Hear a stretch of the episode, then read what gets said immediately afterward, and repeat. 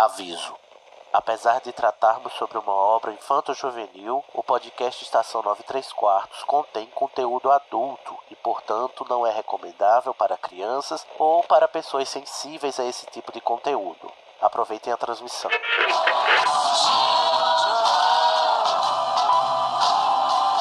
AD chamando, me escutam? Temos um novo boletim do tempo. O raio acertou. Repito, o raio acertou. Isso, como dizem, é a sua viagem. Desculpa, eu vou ter que deixar você. Dumbledore deve estar querendo. Deve estar querendo me ver. Bom, é, seu trem sai em 10 minutos. A sua passagem. Você poderia embarcar em um trem. E pra onde me levaria? Em frente.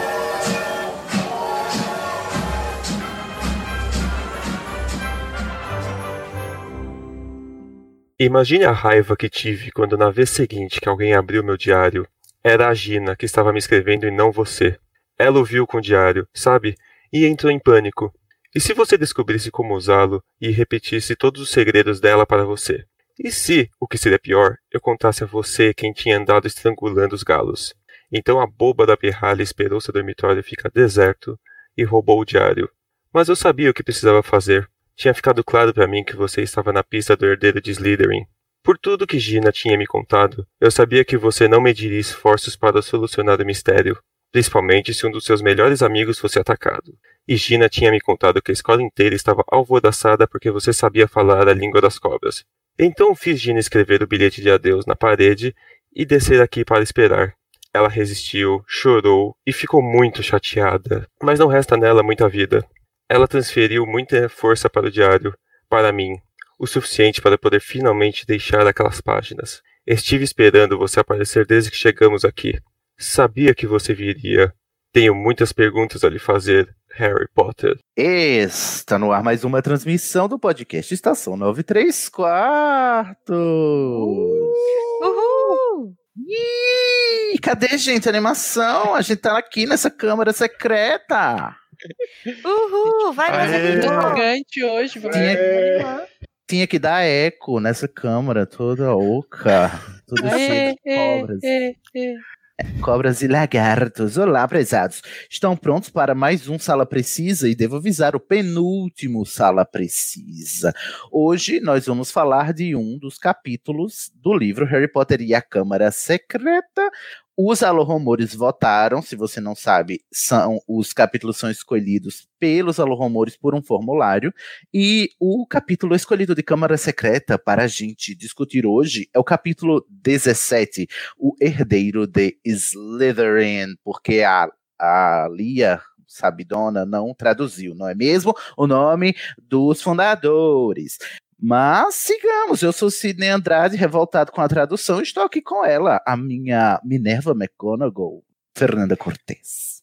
Olá! É aqui que a gente vem pra torcer pro Basilisco? Opa, não, Que quer é isso, Harry? jovem? Querendo que o, que o menino morra, uma criança. Ah, e assim acabava logo, né? O dramalhão Que do isso? Voldemort. Não aguento Nossa. sete livros, o Voldemort chorando porque não consegue matar o Harry. O Dobby Extra, quase matou o Harry e extra. o Voldemort não. Esta, esta Fernanda Cortez afirma, tinha mesmo que matar. Harry bom é Harry morto. Também temos aqui ela, a nossa segunda Carol, mais frequente, Carol Modesto. Oi, oi, gente. Eu vim nessa treta aqui hoje pra dizer que a minha mais nova fic é Nagini, mãe de Vold, Basilisco, avô dele. A avó dele. Vocês Adoro. vão saber ao longo do, do. Fica aí, escuta até o final, que vocês vão entender minha fic. Meu Deus, estou nervoso. Temos aqui também uma voz que faz tempo que não ecoa em nossos ouvidos. É o Petrus, Just Petrus. Oi, meninas e meninos, tudo bom? Tô ansiosíssimo pra entrar nessa, nessa câmara e ver essa cobra gigante. Ai, que lindo. Ó, o Petrus só vem em episódios sugestivos. O último que ele viu foi o de varinhas. É verdade. E agora, né? Ai, meu Deus. Hoje a gente vai falar sobre uma cobra gigante, não é mesmo? Petrus escolhe a dedo os seus episódios. Vai ser a quinta Exatamente. série parte 2 hoje. Ah, já, peço, já peço desculpa. Não peçam. A quinta série ecoa dentro de nós. Temos hoje, para essa Câmara Secreta, dois novatos, não é só um. O primeiro novato, vocês já ouviram a voz dele aí personificando o Lord Voldemort, antes de ser Lord Voldemort, Rafael Tellerman. Olá, É assim mesmo que É. fala o seu nome, Rafael? Tellerman. Olha aí. Tudo bom, menino? Tudo bem? Como você está nessa noite primaveril entre esses, essas esculturas de cobra? Eu tô todo sujo construindo a minha estátua aqui. Todo cagado, né? Inclusive, vai ser o cenário do beijo do Rony e a- Hermione no filme. Vai ser lindo se beijar Romântico. entre os esgotos. Que romântico, não é mesmo? Diz o Rafael. nosso presidente que protege do coronavírus. É verdade, é por isso que o Harry não morreu, né? Imunizado. É por isso que o Rony não morreu depois, né? Vive na lama. Também. É ver... Ih, Rony Lovers, Ah, vocês estão ferrados. Ô, Rafael, Igor, corre como aqui. Corre aqui, Igor, corre aqui, Nayara. É, como todo bom novato, você tem direito à sua ficha corrida para efetivar sua matrícula aqui no Estação 93 Quartos. Qual é a sua casa de Hogwarts? Ai, meu Deus. Cor final. Olha aí, que ufa. Ah, Ai, não, isso- mais não Corvino, só tem Corvino aqui, meu Deus. Que mentira! Não tem nenhum corvino. desculpa, Sidney, mas assim, eu tenho que concordar com a Fernanda. A taxa É de verdade. corvino nesse podcast é assim. Mas vocês queriam Tem que tivesse mais- mais Grifinória? Deus me livre. Deus me livre. Vai lá para o É que já vai lá Casa Elefante, que tá cheio de não? Grifinória lá. É que já não tem nenhum corvinal muito importante nas obras, tem que ter nos fãs, né?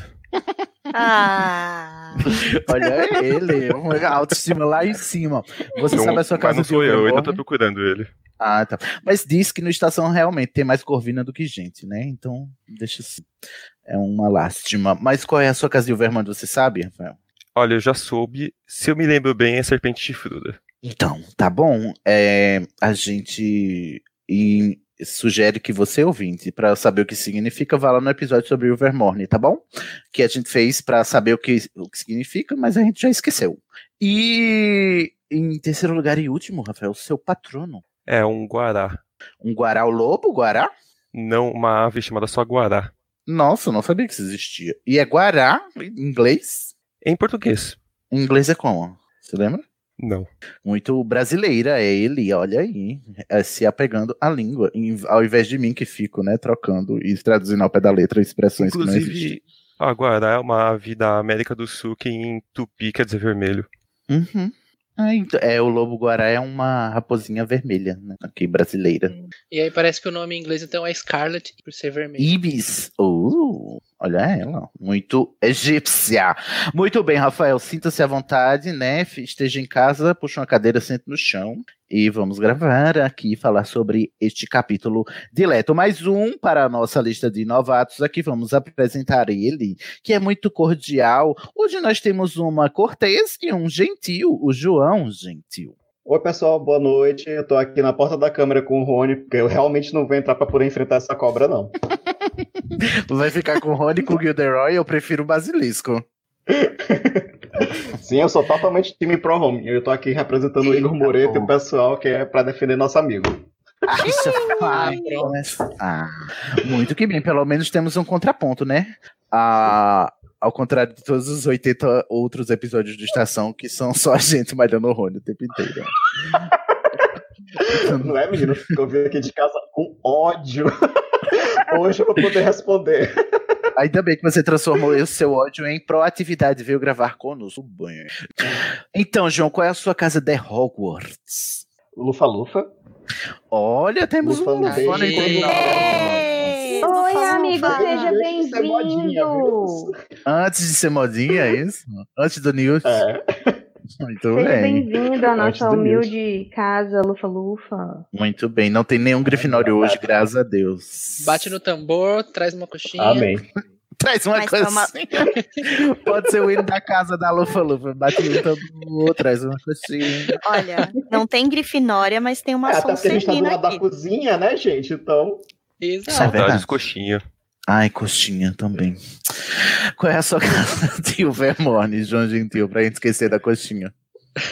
Certo. é O Ampus. Agora não me identifiquei muito, não, mas tudo bem. É o gati, a gatinha manhosa, o Ampus. Gatinha manhosa, com certeza. Você tá querendo o quê? E só, só os- o pessoal do Norte e Nordeste entendeu a minha inserção cômica agora. É, e o seu patrono, João Gentil, para terminarmos. Cara, é um cachorro. Agora, eu te confesso que eu esqueci a. É porque tem mil cachorros, né? No, no teste. Menino, é aquele que parece uma salsicha, aquele bem. Ah, o salsicha. É o da É, eu Shawn, né? esqueci o nome daquele É o Hound? não é? Tem os dois. Passei, obrigado. Valeu. Ah, Salvador. Bacê. Bacê é o salsicha? Eu não sabia que tinha um nome científico. Para salsicha. Muito que bem. É, é um patrono que eu, eu confesso que ao ver ele galopando em direção a um dementador, eu riria. De, de ver um salsicha correndo assim, voando. Enfim, mas achei fofinho. É bom que pode voar Muito. bater nas orelhinhas. é- É um tipo. É verdade, tem, tem um cachorro que faz isso, não tem na- no- nos desenhos animados? Um, um salsicha desse que, que voa com as orelhas? Ou eu tô confundindo com o Dumbo? Tô muito louco hoje. Ai, que que absurdo! tá Ai, que delícia! Eu acho que a droga bateu. Eu tô só a Narcisa Tamborindeg hoje, gente, desculpa. Meu filho já É. o que hoje? Ah, eu nem jantei, eu acho que é a privação de, de, eh, de fome. É, eu ia falar que a gente tem um gentil, a gente tem uma cortês, a gente tem uma modesta. É mesmo, nossa, só humildade hoje. Ai, muito que bem. E temos um sem sobrenome que é pra não se comprometer, não é? É Petros Francisco de Paula, pessoal. olha aí, Francisco que era o quê? Um amante dos animais, né? São Francisco. Exato, São Francisco. E não é segundo nome, é sobrenome Em mesmo. vez de chamar a Luísa Mel, chama o São Francisco, gente. É melhor, porque ela é menos racista. Exatamente. Aquelas. Vamos lá, antes que isso piore. Aceita todas as religiões, apesar de. É verdade. Onde houver erótica, eu leve o amor, não é mesmo? Vamos começar este episódio agora. Parabéns, Neville. Você achou a sala precisa. Ah, o quê? Francamente, vocês não leem, não?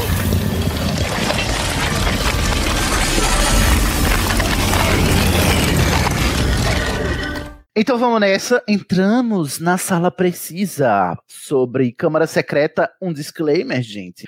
A gente já vem avisando por conta do nascimento, surgimento do nosso podcast Irmão A Casa Elefante, que comenta capítulo a capítulo a obra da J.K. Rowling. A gente não vai fazer mais salas precisas a partir de, do próximo episódio de Sala Precisa. A gente completou um ciclo vai completar, né, no caso, no próximo, a gente veio retroativamente, né, começamos num capítulo do de Relíquias da Morte e fomos voltando, nesse meio tempo o Casa Elefante nasceu e, portanto, não faz mais não fará mais sentido a gente ficar falando de um capítulo, sendo que tem um podcast só para isso aqui, nosso irmão. Então, e vale ressaltar que a gente vai falar do- hoje do capítulo 17 de Harry Potter e a Câmara, a Câmara Secreta, e a Casa Elefante acabou de terminar o livro Harry Potter e a Câmara Secreta. Então, você está ouvindo isso aqui e quer ouvir o livro inteiro, né, capítulo a capítulo, já estão disponíveis o- todos os capítulos de Câmara Secreta lá da Casa Elefante. Eles já devem ter começado o, o, o ciclo de Prisioneiro de Azkaban. Então, vai lá ouvir a Casa Elefante no site animagos.com.br. Esse é um oferecimento animagos.com.br. Na verdade, esse programa é um grande é, infomercial, né? Lá do Animagos. A gente dando um aperitivo para vocês, tá bom? Então vamos lá ao resumo do capítulo, Fernanda. Capítulo 17, Câmara Secreta, o ex- herdeiro de Slytherin. Bom, vamos lá. Harry acha Gina inconsciente, conhece Tom Riddle, que teve Gina sob seu poder através do diário, e ouve sua história. Fawkes, a Fênix, aparece com um chapéu seletor. Riddle, Voldemort, chama o basilisco para matar Harry, mas a Fênix ataca e juntos eles o matam, destruindo também o diário junto com Riddle. Oh, eu já quero fazer uma correção que quem faz o maior trabalho é a Fênix. A A Fênix Fênix é faz tudo. injustiçada, A Fênix ela faz faz o maior trabalho, Harry só ainda- espeta... Não, E ainda rolou um apagamento aí da Fox aí, porque ela ainda carrega eles nas costas. Fox diagnosticada com escoliose por carregar esse capítulo nas costas e os meninos todos pendurados na sua cauda. É, mas o, o Basilisco também teve um trabalhinho aqui, né? Porque o patrão dele ficou. Ah, você perdeu os olhos? Se vira, continua Se vira. trabalhando. Você que luta. Dá seus pulos. Ah, tá com coronavírus? Gente, é usa basicamente batalha máscara. Pokémon, gente. É só É Harry mesmo. Potter e. Ai, que eu amo! É o. Como se chama? Tem um pássaro de fogo, como é que chama? É o é Flares? Moltres. Moltres. É o Moltres. Moltres contra o Ekans. Arbok use ear. Eita, pronto. É mesmo, a Batalha Pokémon. Adorei. Já ressignificou todo o capítulo aqui. Já temos outro programa inteiramente diferente do que vai ser. Porque eu só conseguirei imaginar daqui em diante o, o Harry jogando uma Pokébola de dentro do Chapéu Seletor. Só que o Riddle ainda tenta ser um treinador, o Harry só fica correndo de um lado pro outro mesmo. Mas o Reed é aquele treinador que dá a palestra e não, não faz o Pokémon Ex- lutar, né? Exatamente. Mas, gente, queria começar aqui pelo título, porque eu já vou pistolar, porque eu tô assim. O nome do capítulo é O Herdeiro de Slytherin. Por algum motivo que me ultrapassa, a Lia, ela fez um negócio muito esquisito, porque quando ela foi traduzir, lembremos que Harry Potter e a Câmara Secreta foi lançado aqui no Brasil no ano 2000, junto com Câmara, é, com Pedra Filosofal e Prisioneiro de Azkaban. Foram os três lançados no mesmo ano, porque eles já tinham sido lançados lá no Reino Unido, no mundo, já estava virando modinha, e as- a- o filme já ia ser lançado, né? Então a Rô comprou os direitos e já, já tinha três livros para ser traduzidos, e ela quis é, lançar no mesmo ano. E aí a Lia traduziu os três ao mesmo tempo, só que por algum motivo ela traduziu os nomes dos, das escolas, né, como a gente sabe, né, é Corvinal, é, Grifinória, Sonserina, Lufa-Lufa, mas aí chegou no segundo livro que a gente descobre que os fundadores são os nomes das escolas, são os sobrenomes dos fundadores, e ela disse, quer saber, foda-se, não vou, coerência pra quê? Os nomes dos fundadores vão ficar no original mesmo, então não vai ser Salazar Sonserina não, vai ser Salazar Slytherin e as crianças que lutem pra pronunciar essa coisa é, horrível, sendo que o, o argumento dela principal é sempre que a tradução preza pela fonética do português para não, é, né, para ser mais é, palatável para as crianças. E eu quero saber a opinião de vocês sobre isso, porque eu detesto. Mas, É, gente, a editora assim- já relançou esse livro várias vezes e nunca. Ele já poderia ter feito uma padronização também, né? Já, sim, a filho, olha, é a de Esquece. E se você pegar essa edição de 500 conto que eles estão vendendo agora, especial de aniversário de 20 anos, tá tudo cagado do mesmo jeito. Do menos, gente. Cadê uma revisão de, de tradução, Rouco? Ô, minha filha, pelo amor de Deus, bater a mão na consciência. Ou, mas, assim, faz sentido porque ela não traduz os sobrenomes de ninguém, né? Isso é o projeto de tradução dela. Só que muito me admira que, tipo assim, não passou um revisor de tradução, sabe? Para dizer, olha, temos um uma discrepância aqui, vamos corrigi-la. Não. A, a, a- nos- olha, me dá muito ódio. Então, nos livros, os nomes dos fundadores são os nomes originais. É Godric, Godrico Gryffindor. Ela traduz só o nome primeiro, né? O primeiro nome é lá portuguesa, mas o segundo não, os sobrenomes não. E eu fico muito nervoso com isso, porque esses quatro ela podia ter aberto essa exceção, né? Para os quatro fundadores. É porque se você for analisar, se ela traduziu James pra Tiago, porque criança brasileira não ia conseguir falar James, o que de Ah, Slytherin. Oh, Pois é, menina. E aí ela traduziu Slytherin, já tinha tradução, era Sonserina, ela traduziu no primeiro livro. Só que aí chegou agora, ela disse, não, é o nome de uma pessoa, então eu não vou traduzir não o sobrenome. É que eu acho que ela leu o nome e ela fez assim, nossa, vai ficar muito zoado, né? Ai, Godrico Grifinória, Salazar Sonserina, por que que eu fiz isso? É o galufa-lufa. Mas é o certo, gente. Olha, o certo é o certo. Às vezes o certo é desagradável. Ou isso, ou os nomes das casas iam ser em inglês. O que, é que vocês preferem? Ah, eu gosto do nome das casas em português. Eu, Eu preferiria Lógico. traduzir o sobrenome dos, dos fundadores. Eu acho que seria bem mais É, lógico. E eu acho até mais coerente, considerando que realmente é um livro que começou para crianças, né? Tu vai botar, como vocês falaram, vai botar uma criança para falar Slytherin, Hufflepuff. Nem a gente sabe falar direito. pois é. Mas É é, verdade. eu acho que eu acho que é uma sabe assim, é uma das coisas que me desgosta, que eu fico que nem a senhora Weasley, que tem essa célebre frase neste livro, né? Fiquei totalmente desgostosa quando eu lembro dessa, dessa Mas, tradução. gente, eu acho que assim, eu acho que tem duas coisas que eu sempre fico pensando. Essa, essa tradutora tem os erros dela, mas tem duas coisas que eu, eu fico pensando. Uma é que é um livro que começou infantil. Eu, ela com certeza não sabia a duração deles, então ela não sabia também a mudança do tom que ia ter. E acho que como tradutor, você não vai ter um projeto de tradução para um livro infanto-juvenil um pouco mais sombrio como os dois últimos livros, você teria para um livro de fantasia como o primeiro Harry Potter. Então, nesse ponto, ela foi um pouco prejudicada e também ela foi prejudicada pela questão do curto tempo que essas editoras dão. Porque, assim, toda vez que eu ouço um podcast ou vejo entrevista de um tradutor, eles sempre reclamam disso. A questão é que nem sempre eles Uhum. têm tempo para poder fazer um, uma análise do livro como um todo, fazer uma pesquisa, tipo assim, tá aqui o material, se vira para tradução e ainda tem essa coisa. Ainda mais Harry observar, Potter, não que- houve também uma, uma- É, que eles estavam com pressa para lançar, né? E não, também como a gente sabe, assim, como ela, hoje ela tem, né? traduziu, ela traduziu três em um ano. Os três primeiros ela traduziu no mesmo ano, porque lançaram os três em 2000 no- aqui no Brasil. É, ela tinha. E mesmo os demais, era assim: ah, saí em junho lá nos Estados Unidos, em dezembro a Roku já tava lançando aqui. Isso, Era- tinha, pressa. era um- Também tem outra coisa, coisa, né? A gente correria. não sabe. E a gente também não sabe outra coisa. O que foi de fato coisa dela e o que foi de fato da, da, da editora. Porque a gente sabe que às vezes o, edi- o tradutor entrega o material para a editora, aí quando ele vai pegar o ódio do fã, é por uma coisa que nem foi ele que fez, Que nem foi ele. uma, uma, uma decisão do, do, do editor, né? Entendi. É, mas de fato, ali ela. É o ela nome dela que tá na capa, né? É, é porque não tem, tem o nome do revisor, não tem, né? Esse covarde. Não, não. Só tem o nome dali, ela Mas quem é leva, questão de- ela quem leva os Ela eu- Isso, mas é porque assim, às vezes o, o que a gente vê é que às vezes o, o editor que decide por alterar alguma coisa da tradução e a tradução sai publicada no nome de fulano, mas sem aquela observaçãozinha, né? De que ah, é editado por fulano, o nome do editor fica uma coisa Ai. que ninguém sabe. Vou já, Então, vou já ver o nome do editor aqui. Eu sempre Olha, vejo a- a, Às vezes- lendo o nome do capítulo falando, ai, que doidinha essa. essa, essa, essa Leoara. né? Colocou Sonserina. Não, é Slytherin. Ai, É, é assim, eu não me Bom, incomodo eu- com a tradução da Lia, sinceramente, assim. O que me irrita é que, porque errinhos de tradução, gente, também ela é humana, né? Eu teria. O que me irrita não é, a Roku saber dessas Saber. erros E já faz há 20 20 fucking anos.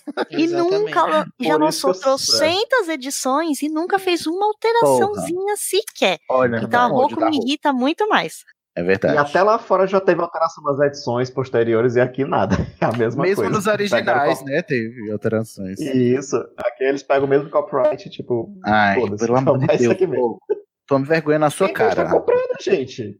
É, tem besta comprando, exatamente. Por isso que eu. Aquela, senão eu já ia, já ia cometer, né? Produzir provas contra mim mesmo. Mas vamos aqui entrar, gente, porque o Harry tá chocada, passada, porque ele consegue entrar. O que que acontece? Em que altura do livro estamos? É, Vários nadas, esse livro é um porre, eu detesto. Aí quando chega no é, final, não. o Harry. eu odeio câmera secreta. No final, o Harry consegue é, descobrir que o banheiro da Murta era o lugar da Câmara Secreta, a primeira entrada, né? Eles entram com o Gilderoy porque a Gina né, foi deixado um recado na parede, é, um segundo recado, né? Dizendo que o, o trouxa ia morrer lá na Câmara Secreta. A Câmara Secreta, a, a Gina. Descobre-se que a Gina tá lá e eles vão lá, né? Atrás dela. Aí eles entram com o Lockhart, que é um completo inútil, um completo imbecil. O Lockhart faz aquele seu showzinho, né? Pega a varinha quebrada do Rony, faz um Obliviate em si mesmo, as pedras caem tudo, o Harry entra sozinho na câmara, deixando o Rony e o Lockhart pra trás, porque a gente tem que ter a apoteose do herói solo, assim como no primeiro livro. E aí ele chegou aqui, entrou na Câmara Secreta, e eu acho interessante a caracterização, porque o Salazar, além de um completo fascista, ele era muito narcisista também, porque ele fez várias, várias colunas de cobras e uma estátua de si mesmo lá, no, lá, na, lá na, na, no fundo. É, e uma Ai, estátua gigantesca, né? Porque Que o Harry cabe um só consegue. pra sair da boca. É, porque o Harry só consegue enxergar essa estátua quando ele chega no fin... quando ele chega bem próximo a ela, né? Porque do, do início do corredor não dava pra enxergar que era o Uhum. rosto do, do Salazar, né? Qual que é o pé direito dessa casa, dessa, dessa câmara? O pé direito é alto. Olha, eu fico Caríssima essa construção. Fundo vai Hogwarts. Ai, vai até Eu as tenho que tecer alguns comentários sobre isso no final, porque, olha, eu tô revoltada com esse No episódio. final de quê? Por quê? É, Come- porque eu vou seguir o texto da pauta, senão eu queimo a pauta, velho. Lá no final. Não, Ah, é? Então tá. Não, porque eu imagino o Salazar levando os alunos dele pra dar aula lá, porque ele dava aulas secretas, né, na, na câmara Uhum. dele, e falando: Olha essa estátua gigante que eu fiz de mim mesmo. Um dia vocês podem ser tão grandes quanto eu, né? Exatamente. Bem Sonserininho. Mas eu fico imaginando, porque assim, o Pottermore colocava que os quatro grandes bruxos, eles estabeleceram entre si, ah, na, hora, na hora de construir o castelo, eles meio que dividiram, olha, eu vou querer tantas salas, eu vou querer aqui, coloca a minha sala comunal aqui. Aí eu fico pensando, será que o Salazar conseguiu isso? Porque, não, gente, pode deixar que eu construa, tipo, me dá os projetos de vocês, deixa que eu faça o negócio, porque o livro fala claramente, e tem um texto da, da Rowling também no Pottermore, falando que ele fez túneis gigantescos, assim, para poder permitir acesso à Câmara, né? Eu até Uhum. imagino que quando, quando fizeram a, a instalação do encanamento no castelo, eu acho que o pessoal vê, tipo, olha, tem uns túneis aqui, vamos aproveitar. Então, eu acho que ela tem, inclusive, acho que é por aí que a cobra desliza, na hora que ela tá rodando pelo castelo. Amigo, mas aí você tá considerando que tem encanamento no castelo, né? Não, quando eles. Quando Não, ele- gata. o, o encanamento veio ele depois, né? Não, o encanamento veio depois, gata. Ele primeiro, ele primeiro é, construiu os Então eles túneis cagavam no chão e mesmo. o acesso. Aí na minha fanfic eu tava falando que eles aproveitaram os túneis pra poder fazer o encanamento, entendeu? Ah, Aí eu a fanfic da minha adoro essa cabeça. história de cagar no chão. Mas. Mas assim, Eu adoro a Rowling trollando os fãs e os fãs caindo, entendeu? Porque, ah, é vocês querem explicação de como os, os, os, os bruxos cagam? Então vamos lá. Vocês estão, vocês vão se apegar à picuinha? Então vamos. Então, ó, olha só. Antes não tem encanamento, não. Eles roubavam trouxa. Mas eles cagavam no chão e limpavam. Diferente de vocês, né? Que cagam no chão e jogam no, no rio. mas. Assim, a localização da câmara, nesse livro, relendo, cara, me irrita muito a incompetência dos fundadores por serem os principais bruxos, porque o Salazar criou isso, beleza, criou isso lá na Entuca, escondidinho. Mas quando ele sai com um ataque de pelanca, todo mundo sabe, porque ele sai bradando aos quatro cantos, que ele tem lá que ele vai se livrar do, que o herdeiro dele um dia vai se livrar, porque já tinha essa lenda. E da Minerva fala, todo mundo procurou a exaustão e não achou. Sério, séculos e séculos de bruxos lá e ninguém nunca achou um fucking poço gigantesco que cabe Ai, um não. basilisco. Ó, já vamos começar. Eu vou chamar a Rowling aqui pra falar de merda de novo, porque a gente tá, tá pegando ninguém em cons- picuinha. Ninguém consertou a pia que não funcionava. Ai, por favor, gente. Hogwarts Ah, mas- castelo milenar. É claro que vai ter Não, essas peraí, coisas mas olha só, a Rowling deu duas explicações meia bocas pra isso, gente. Qual foi? Não, eu não tô falando Já da Rowling da explicação. Pra não ter encontrado Pra- qual foi a explicação que ela deu pra não ter encontrado nunca? Ah, no, a- no, no texto do Pottermore diz que é porque eles, é, nenhum desses bruxos é, falava a língua de cobra. Hum. E no texto do Pottermore também fala que a família Gaunt, é, acho que como era o nome do cara, peraí, eu vou esquecer o nome do filho puta, eu vou Morfinos. lembrar depois. Morf- É Morfinos o nome do cara? Não sei. É, eu sei que quando tem um, é, ele, eu sei que tem um descendente dos Gaunt que quando começaram a instalação dos banhos, do encanamento, ele que cobriu o alçapão e ligou ao banheiro. Agora, eu não sei se ele era mestre de obra, se ele era aluno, eu sei Não, é que porque os, é, fica claro no, Corinos, nos textos. Corvinus Gaunt. Nos te, Corinos Gaunt é um antecessor, porque a Câmara Secreta, ela, ao longo é. desse milênio que o castelo existe, ela foi aberta algumas vezes. Sim. Porque vários herdeiros de Sonserina frequentaram Hogwarts, né, ao longo desse milênio. Isso. Mas, e aí, quando foi criada o encanamento, o herdeiro que estava lá, então, se certificou de fazer o encanamento, fazer o disfarce para a entrada, entendeu? Que ele já conhecia onde era. Inclusive, a Rowling, ela meio que imputa aos Gaunts a, a, per- a perpetuação da lenda, porque ela no texto, ela até coloca que era um segredo, mas é, eles faziam questão de ficar é, se é, Vangloriando. dando vantagem para alguns, para alguns círculos de amigos que eles tinham algum conhecimento sobre a lenda. Então a lenda foi se perpetuando também pela fofoca dos Gaunts. Sim. É assim, Sonserino, né? Eu sou Sonserina, eu posso falar. Sonserino, dá nisso. Tem um segredo, das- quer falar. Ó, no fim das contas, a Câmara Secreta era só o quarto do pânico da galera Pois é. Slytherin, né? Mas eu quero, eu quero dizer assim que em defesa da história de Hogwarts que ninguém nunca encontrou, até a ponto do próprio professor Beans a- agir como se isso fosse só uma mera lenda e não querer nem falar pra Hermione, né, no livro. Ele diz, não, É. Isso, é, isso é fofoca, eu não, eu não me fio nessas coisas, eu sou apegado aos fatos e tal.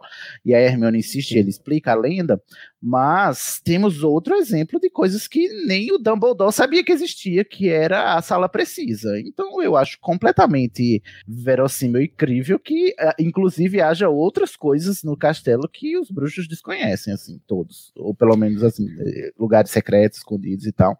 Ainda mais tendo sido escondido por um dos fundadores que sabia todos os segredos, pelo menos ali de quando ele botou, né? Agora é Não, engraçado isso que a sala do- precisa. Não... Opa, pode falar, João. Não, não, eu só ia colocar que esses túneis e essas entradas não aparecem no mapa do Baroto, né? Não. Os marotos, eles não. Eles não desconfiavam da, da Câmara Secreta, então eles não iam É, só tem no Maroto, só tem no mapa porque eles conseguiram mapear, né? O que eles sabem é. Não tinham ido, né? Uhum. Isso. É, o que eu tô falando assim, não é que eu me incomodo com a escrita da Rowling. O que eu falo é se, tipo, com os bruxos, que aí sim é uma crítica que eu sempre faço à sociedade bruxa, que eles são, eles conseguem ser muito incompetentes em algumas coisas. Você fala, é só ver o, o menino Mas, da, amiga, da Eu tá sei, é uma réplica do mundo atual. Você sabe qual, qual é o presidente do Brasil hoje que manda a gente deitar na lama? Menino, eu assistindo esse filme e lendo o livro, o Bolsonaro é o Lockhart. E é aquele que todo mundo fica babando e não sabe o que tá fazendo. Ele tá falando várias bosta lá. A Ai, diferença é que o Lockhart é bonito, né, gata?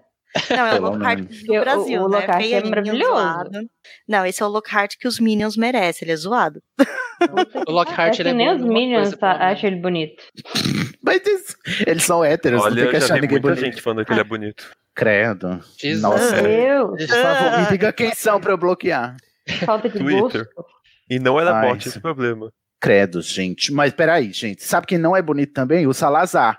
Porque a descrição da, da estátua dele, a gente tem um, um vislumbre aqui, e eu acho interessante, porque a gente vai encontrar paralelos com, as com a fisionomia da estátua quando a gente for conhecer o- os descendentes do Salazar, né? Que são os, os Gaunt, lá em Enigma do Príncipe. A estátua é descrita como com traços simiescos, né? Cara de macaco e tal. E quando a gente chega lá em Enigma do Príncipe, o, os, o Servolo e o Também são descritos como grandes gorilas muito mal feitos. É verdade. É, ela, ele dá esse aspecto bem, bem feio, assim, pra, pra família Gaunt. Por isso que não dá pra, pra moça lá do, do filme ser a, a Merope. Sinto muito quem defende isso, porque aquela atriz é lindíssima. Ah, mas esse filme tá tudo errado. Fernanda, pelo amor de Deus. A É. gente viu. a pro- inclusive, nossa, vem aí, né? O, a faixa comentada de Enigma do Príncipe. Eu estou É. nervosíssimo. Vocês respirem fundo pra isso. Mas, assim, ah, aquela coisa, né? Querendo. Não que seja a intenção da, da Rowling, né? Mas tem muita gente que usa essa descrição do Salazar, essas coisas, pra reclamar da Rowling de um certo racismo, porque Salazar dá pra ser algum nome, por exemplo, de lá na Europa, de alguma descendência, tipo Moura, alguma coisa assim. Acho que até o Pablo uma vez falar, falou. E dá esse tipo de descrição física Aí tem Hum. quem associa com aquela coisa de dizer, ah, os mouros, por terem a pele mais, é, é, mais escura, serem mais próximos a negros, eles teriam essa, esse aspecto simiesco. Ai, eu nunca, nunca associei isso. Também E não, a- eu também não. Eu fiquei vi, até aliviado, porque, assim, nunca é associada nenhuma característica de etnia é, negra a nenhum dos Gaunt, que são caracterizados como traços, com traços de macacos. E ainda bem que não tem. E, assim, sempre que eu leio, eu fico tenso, assim, de, ai meu Deus, ai meu Deus, eu mas nunca vem, aí eu fico, chego, eu respiro fundo, assim, porque... Não, eu fico não tem, É, feliz de deixarem bem claro que eles são brancos, né? Já dá Uhum, essa, sim, fica bem essa quebrada. Até a Merope é mesmo também descrita como muito pálida e branca e loira, né? Então. E, gente, assim, quando eu li quando eu era mais novo, sabe o que eu associava essa questão da- dessa característica animalesca? É porque, assim, a Rowling, ela sempre tende a exagerar os traços dos vilões, até como ela começou com característica, característica mais de. pra pro- provocar um humor, né, com a família eh, Dursley. Só que eu Uhum. pensei assim, olha, ela sempre faz isso, ela sempre pega alguma característica e exagera pra provocar um humor, mesmo que indireto. Então, quando eu tava lendo e ela descreveu ele como um macaco, eu achei até uma forma de ironia para uma pessoa que defendia tanta pureza de sangue, Uhum. ser é, equiparada a um traço de animal. Uhum. Seja, É, a gente percebe isso você falando agora. É, a descrição do Voldemort também é sempre muito associada a aspecto de cobra, né? É muito. E a descrição do Pedro, do Pettigrew, também. Ele é sempre muito descrito como nariz de rato, coisas de rato e tal. Ela própria sempre associa o Dolores. vilão ao animal, né? A É, a Dolores é um sapo. Olha aí. Ela sempre associa o vilão ao animal mesmo. É uma, uma constante. Interessante perceber isso. Nunca tinha a parado pra Rita pensar. É uma joaninha. então, Mas se vê que no caso da Rita Skeeter é mais, eu acho que é uma rima poética com o próprio animal que ela é animada, né? Sim. Não, a Rita Skeeter é transfobia mesmo da Rowling, mas isso aí fica para outro episódio. É, Bom, aí o Harry vê a estátua, fica chocada, passada, aí ele olha para baixo e vê aqui o quê? Gina toda morta, toda desmaiada, Juliana, meu óculos, ninguém se mexe, ele fica é, passado e diz: Meu Deus, Gina, acorde, mulher, acorde, mulher. Aí nessa hora é tão incrível, porque você pensa, o Harry aí tava com o quê? 12 anos, né? Eu, Uhum. marmanja, 30 anos nas costas. Às vezes eu faço alguma cagada e eu fico, por favor, não favor, por favor, não seja isso, não seja isso. Sabe? Você fica com aquele medinho. Eu também tipo, torci celular. pra ela não estar morta. também torci. Sabe que nem ele fica, ai, que ela não Pois esteja é. morta. Eu, é muito crível ele fazer isso. Porque eu já derrubei Uhum. o celular no chão e ficava, que a tela não quebrou, que a tela não quebrou. Adoro a comparação. e eu não olhava o celular. Ai, senhor. Aí você fala, e é uma coisa boba. Imagina ele ver a amiga daquele jeito. Eu imagino o pânico que ele tava, né, tadinho. É muita O coisa pra um menino de 12 anos. Pois é, ainda Ah, com mais. certeza. E nesse livro a, a autora tá aumentando um pouco as apostas, né? Porque até é, o, o primeiro livro, de fato, uma, um dos personagens principais é atacada, né? A Hermione no primeiro Uhum. livro tem aquela cena do banheiro com o ogro, mas ela não, não tem nada ali. Ninguém tá É, de aqui fato a- em perigo ali. a Gina corre risco de vida real, fato, né? É. E a Sem falar que ela próprio- foi- os ataques né, anteriores petrificando as pessoas, né? Uhum. É. É, E Câmara aí- ele tem um aspecto bem de terror, né? Câmara Secreta, ela, ela deixou um, até, um aspecto mais Não, sombrio. gente, pera. né? Inclusive, a gente vai Ela chegar lá, tenta, né? mas toda essa cena é, é muito gore. É muito gore para um, um livro infantil. A gente chega já lá. Aí ele tá lá, né, tentando bater na- nas bochechas da Gina pra ver se pega uma cozinha. Ai, menina, você tá branca, você tá pálida, acorde, mulher. Bota um, joga um, um co- copinho d'água aqui, mas ela não acorda. Aí chega ele, diva, né, faz. Ela não vai acordar. Ele vira aqui, menina, é você, me ajuda, Tom. Por quê? O Harry já tinha falado com o Tom Riddle na ocasião em que ele pegou o diário porque a Gina tinha jogado fora, né, lá no banheiro da Murta. E aí ele conhecia o Tom Riddle, o jovem Voldemort, que a gente virá descobrir lá mais pra frente. Só falta ele falar, colocou amiga. ele- Amiga, você. Oi, sumida, me ajuda aqui. pega Amiga, sua louca, vem aqui, me ajuda a levar Você não ela. Como assim? Não sabe. acordar? Não sabe o que aconteceu, menina. Ela disse: Não, ela não vai acordar. E o Harry, tonto, o Harry, tonto, não percebe. Um, que aquilo não é uma pessoa, embora ele, né? Ai, tem uma coisa estranha, ele tá com uns brilhinhos assim. Será que é muita purpurina? Será que ele se montou ontem à noite? Não sei. E aí ele ficou, eles ficaram meia hora nesse lenga-lenga. O Harry dizendo, olha, me ajuda aqui. Ele, não, fica, fica de boa, fica de mansinho aí, na paz. Aí o Harry pergunta se é um fantasma. Ele diz: Não, menino, eu sou lá fantasma, respeita, respeita a minha história. Eu nasci em 93, eu sou uma lembrança, é diferente. A gente vai descobrir que ele, na verdade, é um Horcrux, que é mais diferente do que lembrança. Mas a gente não sabe ainda, não é verdade? Uma lembrança conservada em um diário por 50 anos. Eu acho bom esse capítulo, porque além da gente já, a gente já teve um pouquinho de- da história e da cronologia quando a gente estava lá no capítulo do, se eu não me engano, é o capítulo do aniversário de morte, quando a gente aprende a data do ano em que estamos, né? Em que o Harry está estudando lá, que a gente não sabia em Pedra Filosofal. A Rowling, ela data, né? Se eu não me engano, é 31 de outubro, que é no Halloween, né? De 2000, de 2000, de 1992. E aí, 50 anos antes, ou seja, em 1900 e faz as contas, 42, é, o Voldemort tinha soltado o basilisco na, em Hogwarts e acusado o Hagrid. Gente, olha só. Vamos, vamos pirar um pouquinho. 1942 é dentro da timeline de que outro, outra franquia? Animais Oh, Fantásticos. Será que a gente vai ver o jovem Voldemort olhando pro Grindelwald falando: Meu ídolo, quero ser Vou igual abrir você aqui a câmera. crescer." Vou fazer um fã clube, vou fazer uma salinha reservada, vai ter lá um basilisco. Mas será que a gente criar um vai ter podcast. criar um podcast?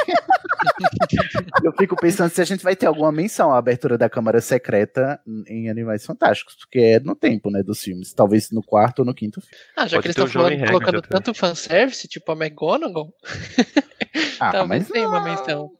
Uma menção. Até porque temos Nagini ali, né? Ela vai ter que se encontrar com o Voldemort alguma É hora. né? verdade. É verdade. E aí ele vai Ou abrir a câmera e seja- falar, nossa, se ele sabe controlar um basilisco, ele vai ser ótimo. Uhum, sim, olha. ah, então vai saber me cuidar bem de mim. Cuida Exato. bem de mim. Gente, Ah, tá vocês aqui. não sabem que foi a Nagini que apresentou o basilisco pra ele, velho. Ih, olha aí, teoria. É verdade, porque a Nagini, a Nagini também é uma descendência dos Gaunts, né? Já que ela é Merup. Então, pois é. Ai, meu Deus. Não, Ela que ensinou o lugar da câmara.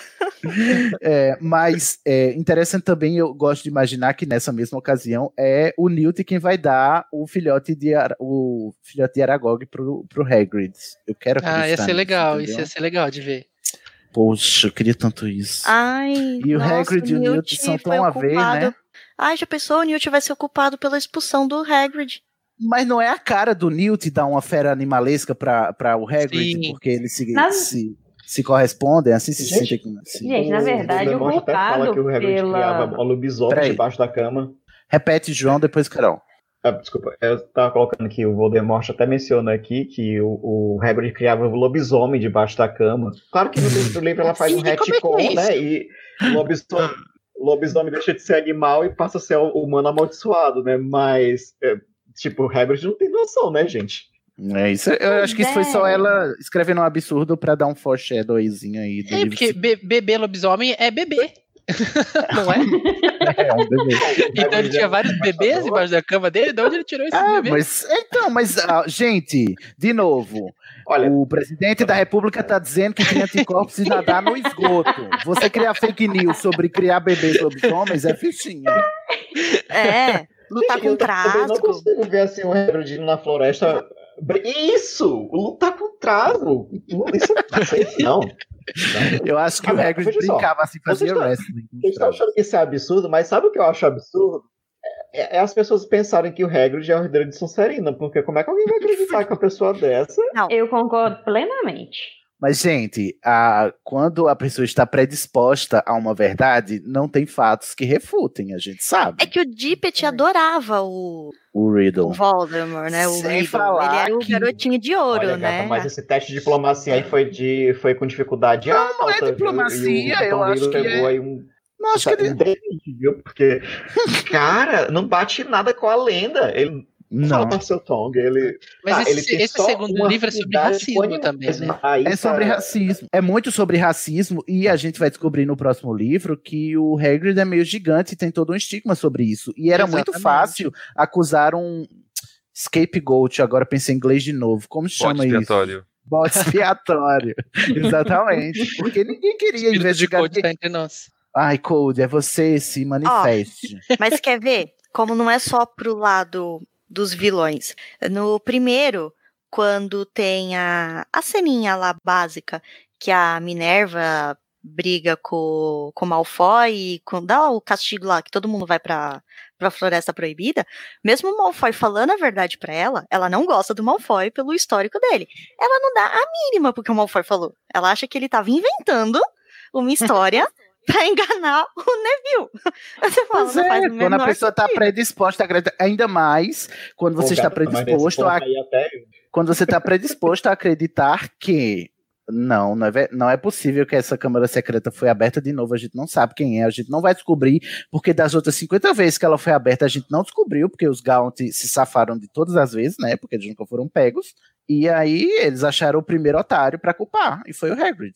Mas enfim, vamos voltar aqui à câmara secreta, porque o Harry ainda tá debatendo, a- achando que o Tom é amigo dele, porque ele mostrou esse passado, isso é para outro capítulo da Casa Elefante, já discutiram isso, inclusive, talvez, lá no capítulo do, do diário. E o Hagrid tá dizendo, menino, olha minha varinha aí, pega ali, por favor, pra mim. Aí ele, pega sim. Aí ele diz, ah, seu trouxa, é, como é? Achado não é roubado, quem perdeu é relaxado. E aí a memória fica com a varinha. Aí eu, tipo assim, já temos aí uma prova e uma mostra de que não se trata de um espírito comum. Por quê? A gente percebe já nesse livro, né, e no, no livro anterior, nos livros anteriores já ia falar, que o, a, a, o aspecto do fantasma, que é de não, não conseguir tanger as coisas sólidas, né? E, ou seja, a gente está lidando aqui com uma coisa diferente de um fantasma. Eu acho isso interessante porque ele é capaz de empunhar uma varinha e, a seguir, de fazer um feitiço com ela, não é mesmo? É um feitiço só show-off, mas é um feitiço. Mas ele está só fazendo é. showzinho aqui, né? O Tom Riddle, a memória. Porque diz, ai, olha aqui, neném, é. me pega.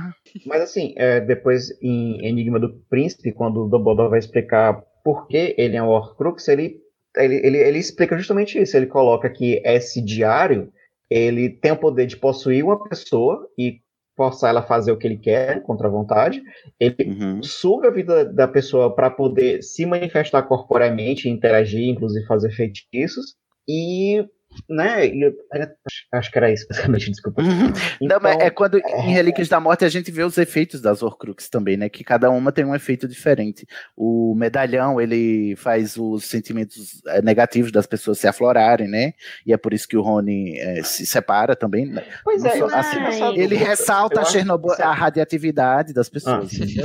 Ah. Agora, eu... Pois é, eu acho que eu não sei se essa Horcrux tem essa diferença, porque por ser a primeira Horcrux, por ele ser muito jovem, se foi um erro na construção da Horcrux que acabou colocando é, a questão da memória dele de 17 anos dentro do diário, né? ele colocou a, algo, algo além do que ele pretendia, ou se não. foi uma espécie um, um gesto consciente para poder criar uma espécie de guardião da câmara, porque ele consegue manipular os Não, ele da, explica da que foi isso mesmo, de propósto. Ele, ele botou e, memórias dele. Mas gato, ele pode estar mentindo, ele acho que ele ia, ia, admitir que ele cometeu um erro.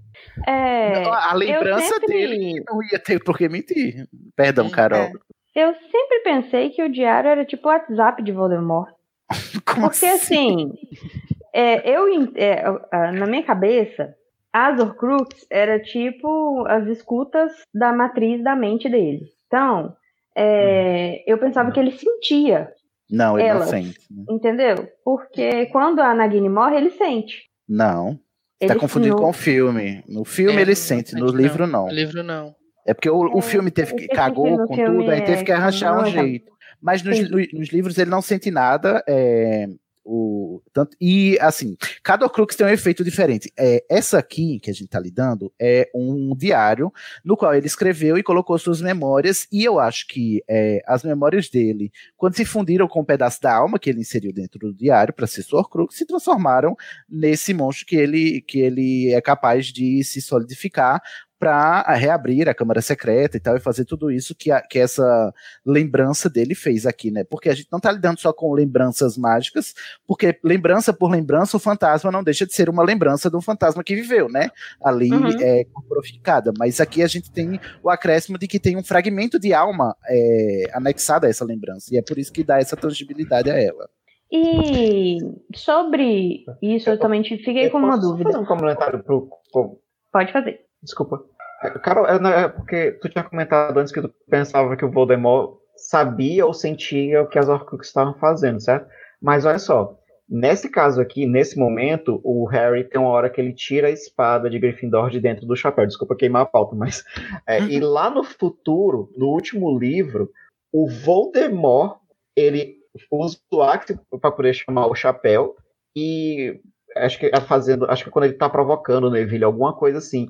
E é nessa hora que o Neville consegue tirar a espada de, Dumbo, de Grifinória de dentro do chapéu. Eu acho que se ele soubesse que o chapéu é, servia como esse portal, como guardião, sei lá o quê, ele, ele, não teria feito isso, ele não teria feito aquele showzinho com o Neville no último livro. Não, Na então, verdade, o Vold sabe, sabe, de umas coisas e ele ignora, né? Porque, por exemplo, nessa, nesse acontecimento dentro da Câmara, ele fala pro Harry, assim, que eles são muito parecidos, inclusive eles falam a língua das cobras. E será que ele não, em momento nenhum, me parece que ele não notou que naquele momento ali, no dia do ataque aos Potter, ele tinha transferido parte da alma dele pro Harry. Porque, assim, ele era um aficionado pelos herdeiros de Slytherin. Então ele provavelmente saberia que Harry não era um herdeiro de Slytherin. Então por que, que ele ia saber o Fidioglossia? Mas a gente tem que lembrar, gente, que é, a gente tá conversando com o Voldemort de 16 anos. Ele não sabe de nada do que É, vai ele- acontecer depois. ele tá de preso sair da no tempo. escola. É. Ele tá preso E no é tempo um- dele. E é super plausível essa Horcrux que ele criou, porque ele era um adolescente no é, extremamente Quinto narcisista e egocêntrico, que se achava o futuro mago, ma- o bruxo mais poderoso do mundo. Então ele estava no auge daquela impulsividade megalomaníaca. Então, para ele achar que, ah, eu vou deixar uma parte minha aqui e eu não consegui matar todo mundo agora, mas depois quando entrar outra pessoa eu, eu instruo ela a fazer. É bem um plano de um jovem inconsequente ainda. Ele não tinha todo o conhecimento que ele teve com o passar dos anos. Não, Como ele esse diário foi parar com o Lúcio? Porque o Voldemort deu a ele é, logo antes. Porque assim como ele entregou pra a, Nar a Narcisa, não, a Bellatrix a taça pra A ela taça. guardar. A Bellatrix, né? A taça pra ela guardar ah, num. entendi, ele ficou ele sendo guardião do diário. Isso, exatamente. Ele tinha várias Horcrux, ele deixou elas em vários lugares, burramente, né? A única, a única que estava protegida era o medalhão, e mesmo assim deu errado, porque foi a primeira que acharam. Mas Isso aí, deixou- eu acho ele que ele foi com- bem burro mesmo, porque se ele tivesse colocado em lugares óbvios, tipo na sala do Dumbledore, Sim.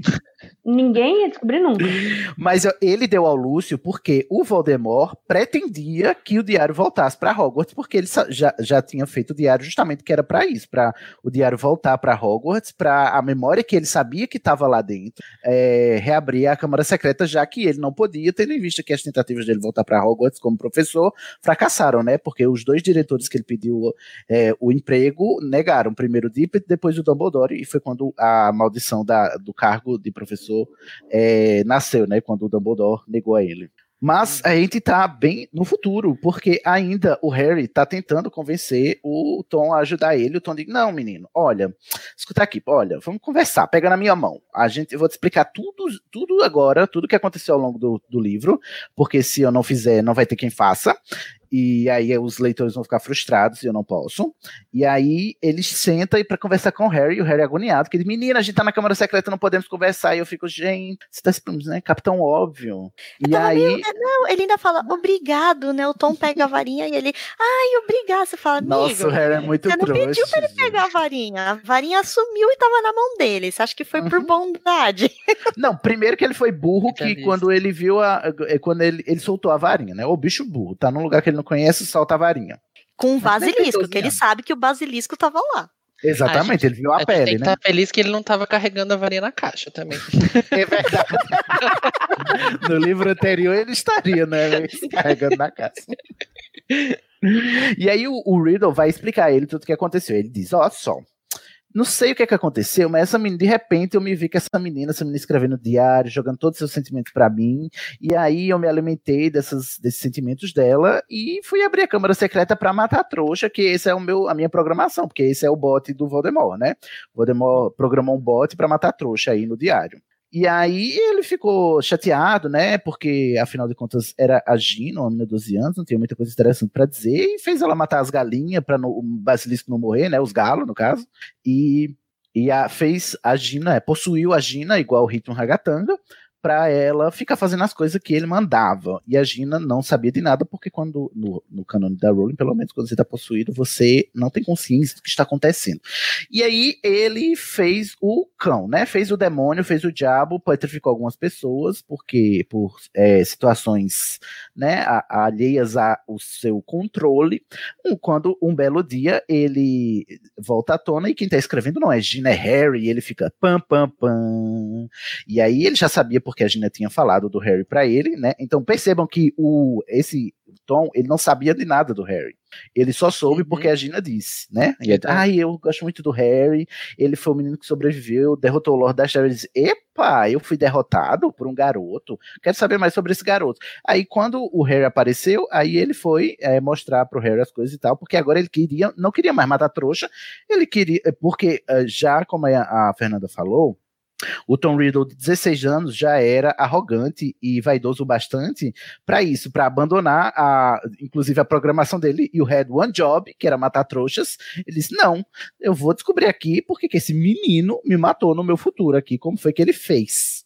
E, Sim, né? ele é extremamente egocêntrico, né? Aquela pessoa assim, pera aí, querida, Desde não tinha sempre. como você ter me matado. Eu sou muito poderoso. Muito, Não, vem como cá. é que um, garoto Vamos com- tem? Bebê É, me vamos- matou, não aceito. Não, vamos conversar.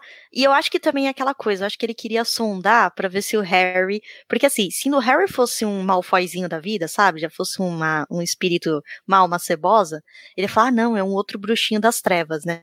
Aí você vai ver, não, Harry todo grifinório, todo ingênuo, que acreditando era o que em Malfoy tudo. pensavam, né? Que era outro. É. Aí, aí acho que ele falou: você tá de sacanagem que esse moleque Que que, acreditou que o Hagrid era o herdeiro de Sonserina me matou no futuro.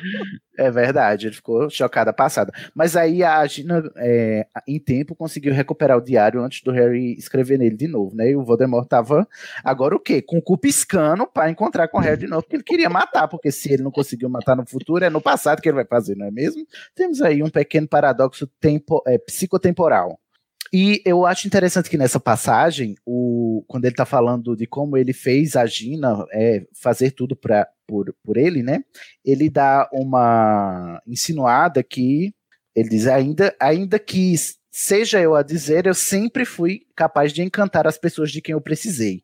E a gente vai ver isso muito quando a gente acessar as memórias lá em Enigma do Príncipe de como ele era sedutor, né? E usava o seu poder de persuasão, porque o, o, Voldemort sempre foi muito persuasivo, para conseguir o que ele queria, né? A, re- a regimentar seguidores e também conseguir as suas Horcruxes, que ele estava, quando a gente vê lá nas memórias, ele querendo, sabe, ele, ele seduzindo a, a como chama a moça? Hepzibah, Hepzibah Smith, que tinha os, o, a taça e o medalhão lá, que ele queria para ser Horcrux e tal. É, e eu acho interessante como já insinua-se isso aqui no segundo livro, o que corrobora com o que a gente falou, gente. Para mais informações entre essas correspondências entre os livros, vão ouvir lá o episódio 79 sobre estrutura quiástica, que talvez não seja por acaso que o segundo livro é, tem muito a ver com o sexto, o primeiro com o sétimo, o terceiro com o quinto. A gente explicou tudo lá no episódio 79, mas aqui já. Eu gosto já- muito desse capítulo porque ele faz muitas referências e muitas conexões, mesmo com coisas que a gente vai ver lá no sexto livro. É muito Uhum. legal reler agora e pensar na obra como um todo, né? As, as conexões que tem. Mas- É, e se você for analisar, é interessante ver isso, que nem você falou, o Voldemort ser muito seduzente, porque, gente, ele convenceu a Dama Cinzenta a mostrar onde Uhum. estava o diadema da... Que ela nunca tinha contado pra ninguém.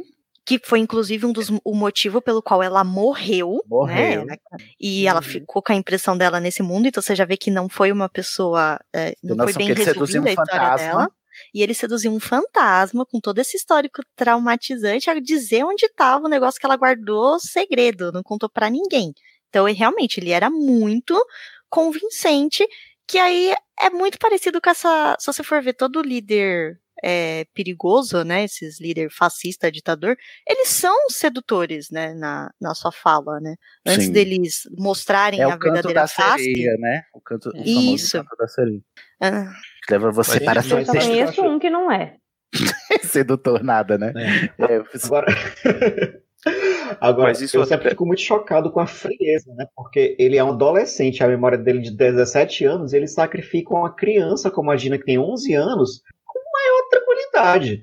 E eu acho também que isso Pra fazer o Crux, ele teve como- que matar uma pessoa. É, foi, ele matou a, a Murta, Não, né? Ele já tinha matado uma pessoa. aham. É, e outra coisa, assim, eu vejo também como essa, todo esse discurso dele da questão de puro sangue é uma balela, porque assim, a Gina é uma puro sangue das aquelas 28 casas, né, de sangue nobre de, de- Uhum. do mundo bruxo. E Sagrado ele 28. manipula, usa e o Sagrado 28. E ele manipula a menina, ele bota ela em perigo. ela- Então, tipo assim, se ela é de sangue puro ou não, foda-se, meus, meu Mas, pirão primeiro, né? mas o Weasley era projeto de poder primeiro. né? É os traidores Mas do ele não sangue. sabia disso. É, Ele o- não sabia disso não sabia. na, na época. Ele não sabia disso. A, a guerra bruxa que ele batalhou depois não tinha acontecido. Ah, se a Gina tinha Verdade. contado alguma coisa, a gente- aí isso é, é especulação pura. Especulação, é. Você ia falar algo, Rafael? A, a já tinha 11 anos, ela não vai lembrar alguma coisa da Guerra Bruxa. Eu acho que os pais dela nem comentavam com ela sobre a Não, participação não precisa ser da deles. guerra, mas dela não falar que ela não, tem, ela não, não se importa com isso de puro sangue, que o Harry, que é o amor dela, é mestiço, Uhum. qualquer coisa assim. Sim. Não, e ela até fala porque ele descobre, né? Como é que esse menino mestiço, né, me derrotou, não é mesmo? O, o que eu ia falar mais cedo é que o ele ser esse, é, esse ser seduzente, Sedutor. até sedoso, Seduzente, sedutivo. até facilita um pouco entender, além do Harry ser inocente, ele não, ele não sabia que o Tom Riddle era o Voldemort, porque ninguém sabia o nome dele, tirando, sei lá, o, o Dumbledore. Uhum, sim. Verdade. Tanto é que a gente chegamos nesse ponto onde o, o Dumbledore é mencionado, né? O, o Voldemort vai, vai contar, o Tom Riddle vai contar pra ele que sim, foi ele quem tramou pro Hagrid, né, pra ser incriminado quando ele abriu a câmara secreta e matou a Murta que geme, aí e tal, e, e o Harry fala, e, e ele diz, ah, e aquele trouxa daquele diretor caiu como patinho, que na época era o Armando Tippett. E o Harry diz, é, mas você não enganou o Dumbledore. Ele diz, é, temos um dado importante aqui, não é mesmo? Que traz muita celeuma pro fandom hoje em dia, desde crimes de Grindelwald, porque está escrito aqui, professor de transfiguração, Dumbledore. Dumbledore acreditou que o Hagrid era inocente. Ou seja, voltamos ali, estamos em 900 1990, e- na verdade é 93, né? Porque já é perto do final do ano letivo, então já tá perto de junho. Então, em 93, é, 50 anos antes, em 43, 42, o Dumbledore era professor de transfiguração. E aí as pessoas ficaram com o cu rasgado, né? Porque viram ele lá com defesa contra as artes das trevas, ficaram possessas, sendo que o filme Crimes de Grindelwald se passa em 1927, prezados. Ainda tem uns bons 15 anos, tá bom? É, de um ano pro outro a coisa pode mudar, né? O que dirá. Como mudou, mudou no final do filme, ele não podia mais ser prof- de defesa. Eu acho que era, eu acho que é a partir daí que ele vai ser professor de transfiguração, né? E a Minerva foi embora. Que ele vai expulsar a Minerva do castelo e falar, volta daqui Demitido. 50 anos. Volta daqui 50 anos, exatamente. e ela só vai voltar daí 50 anos. Exato. E aí é nessa hora que o Harry, ele dá a periquita, ele fica possesso e diz, ai, porque, porque o Riddle fala, ah, aquele trouxa, ele nunca foi com a minha cara, aí o Harry diz, escuta aqui, não fala mal dele não, tá? Não fala mal dele na minha frente não, porque ele é minha amiga, a gente vai pra balada junto, a gente faz tudo junto, a gente é, é, é parça e eu sou muito fiel ao Dumbledore, sendo que o Harry falou duas vezes com o Dumbledore, duas vezes até agora, e esse menino já tá aqui, se declarando seu amor eterno pelo Dumbledore, o que significa que o Dumbledore fez um bom trabalho, né? Seduzindo também É, o Harry. Parece que ele é só o Riddle que é sedu- seduzente. Exatamente. Aí, Não é, esqueçam que Dumbledore era BFF do Grindelwald. Ele aprendeu como seduzir as pessoas com as como ser um palavras. abusivo, né? John Chernobyl, né? Mas eu acho que ele usou um pouco da sua vasta raba. Olha, Mas aí ele diz: ah, o Voldemort fica ali me espiando, mas não deu em nada, né? A gente vai saber depois que o Dumbledore é o maior, será o, o inimigo que ele mais vai temer, né? Mas aqui o, o, o jovem Tom Riddle de 16 anos ainda não sabe que o Dumbledore é o seu maior inimigo. né, E aí tá ele. na- ele tá, eu rio na cara do perigo. Ha, ha, ha, ha. Muito mal. Muito mal. E o Harry diz: Ah, tá bom. E aí é quando ele confessa: Eu não quero mais matar eu só quero saber como foi que você me destruiu. Você, um menino reles, um menino vil, um menino banal, um qualquer. Aí eu acho engraçado que a pessoa se pega, o fascista se pega na contradição e na hipocrisia, né? Porque ele diz isso, ele menospreza o Harry pela sua é, origem. E aí depois, quando o Harry confessa é, e eles vão ter um- uma discussão mais acalorada, ele vai usar esses mesmos argumentos para dizer: olha, a gente é muito igual, por que, que você tá se achando melhor do que eu? E querido, você tava se gabando que vocês eram diferentes ainda agora. É, Não, pois é, né? Mas nessa hora, assim, você já vê que o Harry é, é aquela coisa. Câmara é o- um que ele resolve o mistério tecnicamente sozinho, porque não tem o Rony e Hermione nessa hora, né? E você já vê que pensar não é o forte do Harry, né? Porque é uma lembrança que fala como você conseguiu matar Lord Voldemort. Todo mundo tem medo de falar o nome do Voldemort, né? Até agora ele só conhece o Dumbledore que, que fala. Que Lord Voldemort foi, né, me destruiu. Aí o Harry para, fica olhando. Ah, mas como é que você sabe disso? Não foi no seu tempo. Você fala, menino. Como é que seu tempo? Eles, querido, eu assisti o canal do Castanhari, Nostalgia, eu sei tudo do passado, entendeu? Tudo do- dos 50 anos. Mas enfim, ele pergunta, né, como é que você me destruiu. Aí é na hora que a gente que sabe, né, que o Harry diz: Não, foi minha mãe, ó. Você foi morto por uma nascida trouxa, seu trouxa. Ela se sacrificou, se sacrificou por mim. E você morreu, eles. Ah, então foi o amor. Ah, eu tinha esquecido. Eu acho engraçado. Ah, então foi isso. ah, mas um feitiço Harry. Mas ele já sabe que tem Horcrux, então ele já sabe que provavelmente ele não morreu, né? Mas também é nessa hora que o, o, Harry fala, né? Foi antes do seu tempo e, ele faz o seu show-offzinho lá. E é quando temos o anagrama, o famigerado anagrama. Ele diz: Querida, você ainda não se tocou, então vou aqui escrever para você. Se você não entendeu até agora, eu vou desenhar. Ele desenha no ar, né? É, Tom Marvolo Riddle, Marvolo no inglês, e no português ficou Servolo, né? Tom Servolo Riddle e aí ele rearrumou. Eu acho engraçado que ele rearrumou um anagrama. Ele disse: Eu tenho tanto nojo do meu nome que eu vou usar todas as letras dele e misturar para fazer outro. Eu não vou pegar outra coisa diferente. Ou é. seja, temos uma contradição aí, não é mesmo? Inclusive, tinha... pegando o nome do segundo nome do pai, que ele detesta, é, que ele detesta. fazer um nome estiloso com o nome do meu pai, que eu odeio. É, e, engraçado é que ele, ele adora tanto o nome do Salazar, né, do Slytherin, e não usa, né, pra dizer, olha, além de o maior bruxo, eu sou o herdeiro de Sonserina, tá ligado? é porque não tem no sobrenome dele, né, o Gaunt. Mas aí... Ah, mas já que ele inventou, né, inventa que ele é... é verdade. O último estão... Sonserino, né, o último que é um Sonserino. que é um peito pra quem tá cagado, não é mesmo? E aí é, é Thomas misturando vira I am Lord Voldemort, em português ex-Lord Voldemort. E é, se eu não me engano, no episódio 2 do Estação 93 Quartos, que ainda era é Pau e Pedra Filosofal, o Pablo cita a lista de nomes que o Tom Riddle tem ao, longo, ao redor do mundo por causa das traduções que tiveram que se ajustar para cumprir o anagrama, né? Por exemplo, eu acho que a gente já até mencionou aqui recentemente que na França o nome do Tom Riddle é Tom Elvis Riddle para fazer Je suis Lord Voldemort. E aí eu fico. Né? Acho engraçado. Acho engraçado o Voldemort se chamar Elvis na França, mas.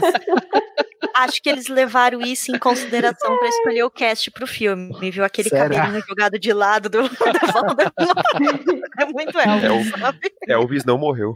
Elvis não. Oh, o Crux, né? Olha, o Crux. ah, mas eu gosto dessa parte no livro porque o narrador fala: o cérebro de Harry parecia ter enguiçado. Jura? Só agora o cérebro do Harry. E ficou assim o resto da saga, né? Não se desenguiçou. Mas uma nota interessante: se vocês quiserem ouvir uma lista de nomes do, do Tom Riddle, vão lá ouvir o episódio 2 de Estação o 2 mesmo, é o segundo episódio que a gente fala sobre o livro Câmara Secreta como um todo, no qual o Pablo faz a lista, né? Ele pegou a lista de nomes do Tom Riddle ao redor do mundo e enuncia para nós. Sim, ouçam que tem uns muito maravilhosos, além do Elvis. Sim, é, não é só o Elvis, é o único que eu lembro aqui que ficou marcado. E aí o, o Voldemort vai jogar agora na cara do Harry, né? Você é um energúmeno, você é um parasita, você não é nada, você está aí toda morta, caída aos meus pés, uma reles lembrança, e você é um ser humano inteiro. Como foi que você me matou? É só um acidente, então, eu sou muito foda mesmo, porque só um acidente para me matar. Querida, você tá testando sua incompetência aqui, porque nem um, um acidente matou você com uma Horcrux e tal. E aí é nessa hora, depois do discurso do Harry, né, que diz assim: olha, o Voldemort, você não mexa com ele, não, não mexa com meus, não. Que chega quem? Ela, exuberante, linda, majestosa, flamejante. Ela que eu vou chamar no feminino, sim, apesar do pronome ser masculino, a Fox. A Fox. Tá. Não, mas eu queria fazer um comentário antes, que antes dessa parte ele fala que, que ele que ele tem raiva porque o pai dele era um trouxa sujo comum e abandonou porque descobriu que a mãe dele era uma bruxa, né? Uhum. E aí é legal que ele com 16 anos ele ainda não sabe da própria história, né? E aí depois Sim. ele mesmo vai descobrir que na verdade a mãe dele enfeitiçou o pai dele com a poção do amor e aí ele foi embora quando acabou o efeito, né? Ele chega a descobrir isso algum dia? Eu não me lembro se, o, se a gente sabe que o Voldemort descobriu a, a história da Merop, porque a gente sabe que o Dumbledore é verdade. Descobriu e o Harry descobriu, né? Mas a gente não sabe se o Voldemort sabe da, da, do fato, né? De qualquer modo, assim, uma, uma história de família muito colorida, não é mesmo? Diremos assim, uma, uma família muito unida, também muito ouriçada. Gente, eu queria Deixa... fazer só uma. Vai lá, pode ir. Oi, Sidney. Sim, Pode é só uma colocação. É engraçado como desde esse momento o, a arrogância do Tom Riddle do Voldemort, no caso, né? Já faz ele cavar a própria cova, porque, tipo assim, ele tá aí pensando que na cabeça dele o Harry tá praticamente morto, né? Ele nem chamou a cobra, mas tá fazendo discurso. Sim. Aí, só nessa é brincadeira, ele conta que ele é que ele, que ele não é, é sangue puro, porque o pai dele é trouxa. Uhum. E depois, lá na Ordem da Fênix, quando tem a Batalha dos Ministérios, o Harry pega e fala: joga isso na cara dos comensais da morte. Ei, vocês estão É sabendo que verdade. o Voldemort não é sangue puro? Você não, você sabendo, se né? lembra dessa parte? Eu lembro claramente, inclusive, porque a gente fez a faixa comentada de Ordem da Fênix recentemente, e esse filme está cravado na minha memória como um dementador que me tirou minha toda a alegria. e aí, né, né, Carol? Carol tava lá, ela viu, ela era a profecia.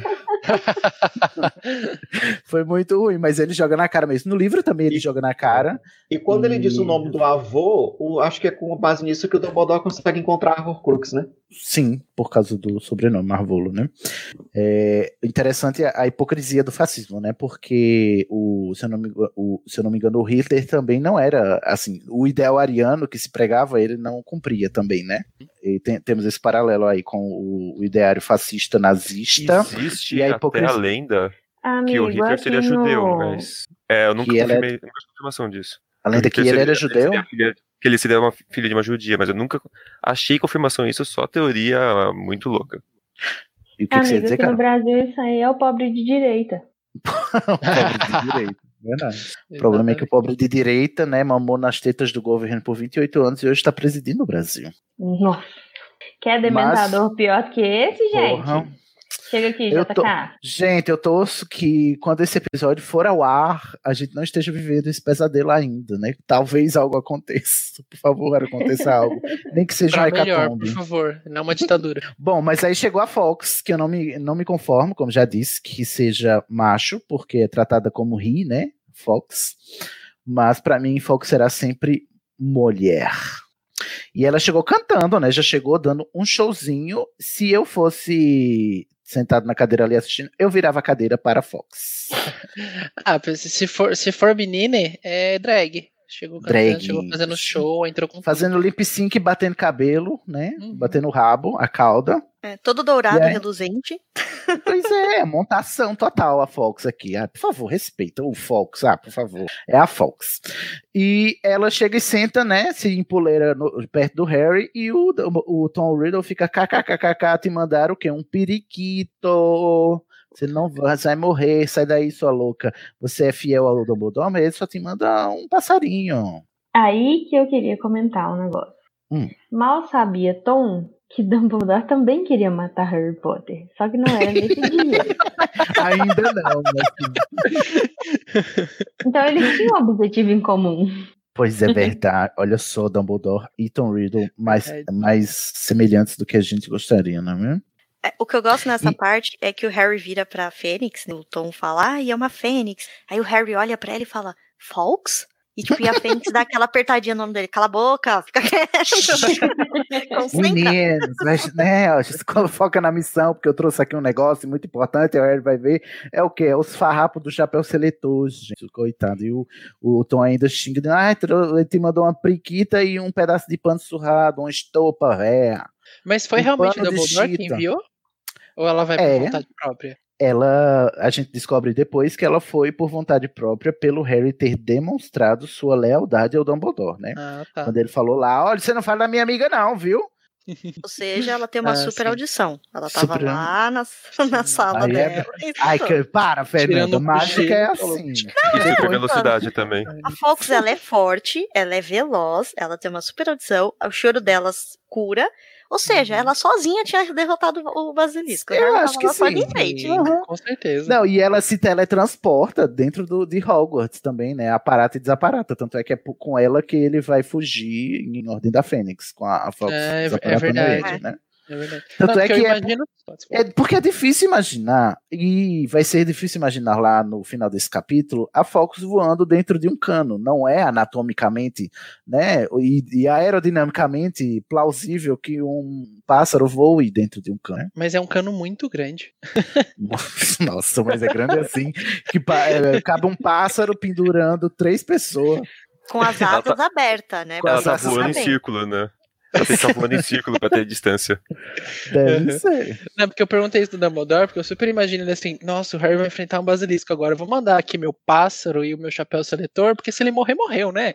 É porque foi assim, mesmo. Fox, eu escolho você. Igual vocês falaram no começo. Aí o Riddle disse, ah, então então, quer dizer que ele escolhe a Fox, então a gente chega cá e diz: Basilisco, eu Mostra escolho você. Que eu meu, Harry.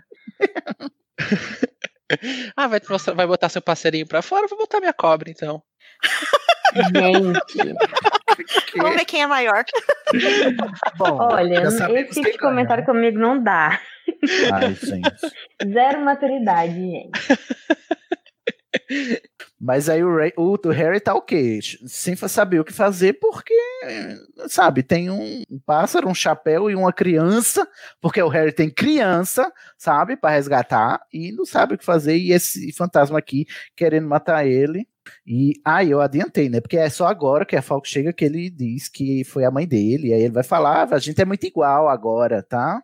Nossa. É, aí ele, ele fala uma... isso, aí eu ainda pensei assim, bom, que ele fala assim, então sua mãe morreu para salvar você, é um contra-feitiço poderoso, piriri pororó.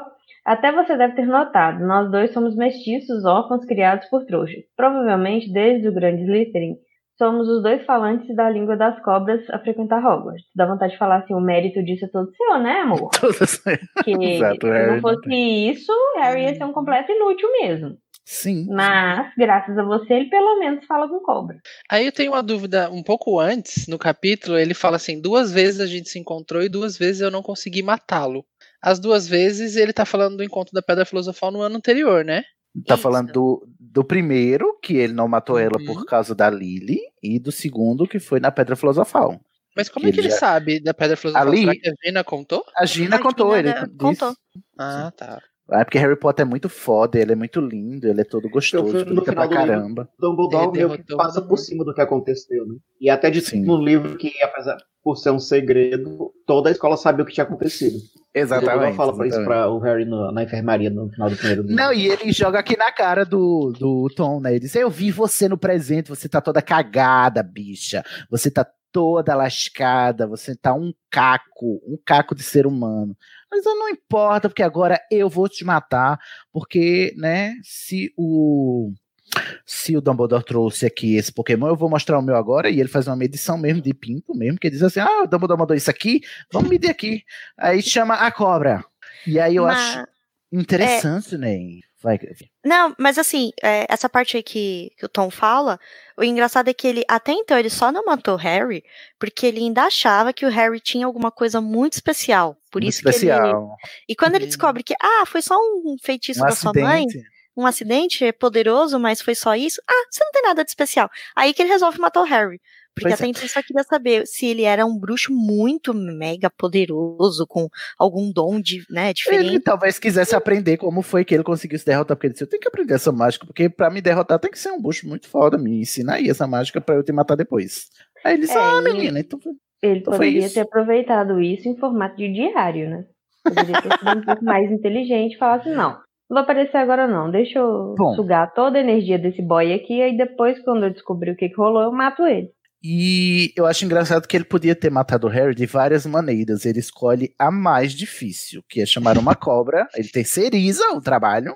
Ele já é tá com a varinha ele, na mão. Ele, exatamente, ele tá com a varinha na mão. O Harry tá desarmado. Ele podia soltar um feitiço ali que matasse o menino, sei lá, mas não. Varinha é essa? Que é gêmea eu, dele, inclusive. É. Exatamente. Exatamente. Você fun talvez funcionasse para ele perfeitamente. Mas aí você vê o sadismo ele queria matar o Harry de uma forma sádica. Ele, quer mostrar o poder, né? É, ele queria falar: olha, eu tô superior e você vai ser um ratinho agora correndo por aí, fugindo, Sim. enquanto o basilisco te persegue. Ele tava assim se divertindo, ele queria uma morte lenta e bem torturante, por isso que ele chamou o basilisco. Ele é sádico. É, o código dele tava matar trouxas com basilisco. Aí quando entrou o Harry, ele só substituiu trouxas por Harry. Então ficou matar Exato. Harrys com basilisco. Foi só uma mudança na linha do coisa. código.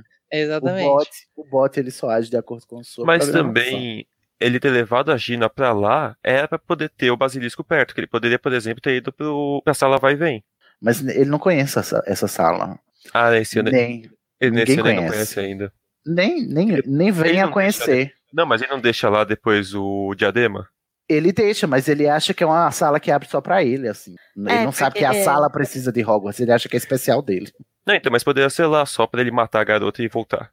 Ah, Mas é, Ah, aí é, talvez problema ele- cronológico mesmo. Não, mas eu não sei. Essa- Nessa altura eu acho que ele sabia já da sala precisa, então. E será que se ele realmente, se a Gina realmente fosse morta com ele sugando a vida dela, será que o espectro teria mais tempo de vida? Tipo, Acho que o- sim. aquele persona de 16 anos duraria? Perduraria? Eu acho. Eu Legal. acho. E aí ele ia procurar o próximo hospedeiro. Tanto é que a, a outra alma do Voldemort, que é a alma que ficou quando ele foi morto pela Lilian, né? Lá, ficou vagando até achar um hospedeiro, né? É verdade. Bom. Ficou voando como acho- um varal pela floresta proibida. Um cabide, né? Cabide. Ó, um detalhe interessante nessa releitura que eu não tinha tentado é que o Tom ele fala uma frase para a estátua abrir a boca, né, a estátua do Salazar e o Vo- e o Voldemort e o basilisco sair. Ele fala em ofodioglossia, né? O Harry entende e por isso a gente sabe. Ele fala: "Fale comigo, Slytherin, o, o maior dos quatro de Hogwarts." Ou seja, a senha para abrir a, a- o cofre, né, era ainda por cima uma demonstração de arrogância do próprio Slytherin. Mas, ó, um negócio que eu queria perguntar a vocês, não, não, é, não é bem perguntar, é apontar. Eu já ouvi isso em outros podcasts também, mas eu acho interessante, é, e é justamente nessa cena que a gente vê que é, a gente entende que o Tom Riddle, a.k.a. Voldemort, frequentou a Câmara Secreta em seus anos de Hogwarts, né? E descobriu como é, domar o basilisco, tal, por causa do seu ofidioglossia, o basilisco sai da boca do Salazar. E a marca negra do Voldemort é uma cobra saindo de dentro da boca de um crânio. E eu fico me perguntando se essa foi a inspiração do Voldemort para fazer a marca negra, né? Se era ele vendo a- legal. o basilisco saindo de dentro da boca da estátua. Pode ser essa ou pode ser outra também, né? O quê? Não, não, não, deixa pra lá. Não, repete. Nossa, acho que eu peguei. Pode ser a cobra saindo ou a cobra entrando na boca, vai entender, né? Meu Deus. Vamos que considerar que, um ele era uma criança de. já tem, amigo, já tem. Tô brincando. Não, mas, Mas- o, o- a descrição da, da marca negra é saindo também. Uhum. Mas às É, vezes mas a gente tá é- vendo ao contrário. É, Será? só- O GIF é o, o GIF invertido, né? Uhum. Se for assim, se você pensar que ele tinha muito orgulho de ser o herdeiro de Sonserina, pode ser a forma dele de mostrar para os fiéis seguidores dele, né, para os mais assim, que ele era o, né, o herdeiro de Sonserina e saía do mesmo jeito, né? Que é, é um código que só quem frequentasse a Câmara Secreta saberia, né? Então só os, os sei lá, os antecedentes, antecessores. Porque assim, do- eu imagino o jovem Voldemort Salazar. Criando o anagrama. Ó, eu sou o Lord Voldemort, sou muito inteligente. Ó, o anagrama que eu criei. Vocês, meus súditos. E aquela patotinha lá da Sonserina. Ele falando, agora todo mundo põe a vendinha no rosto. Vocês vão me seguir, vai fazer exatamente o que eu mandei. E quem não me seguir vai morrer. Quem né, não seguir minhas ordens vai morrer. Aí desce todo mundo lá na câmera, ele solta o basilisco só pra mostrar o poder, todo mundo lá se tremendo. Depois volta ele, tá Ai, vendo? Fodão. Fernanda, como você é poliana, Fernanda. Eu acho que eles sim, era tudo filho da puta, ia porque queria mesmo. Era tudo um Sid King, era tudo um fascista, tudo pro- é, projeto fascista.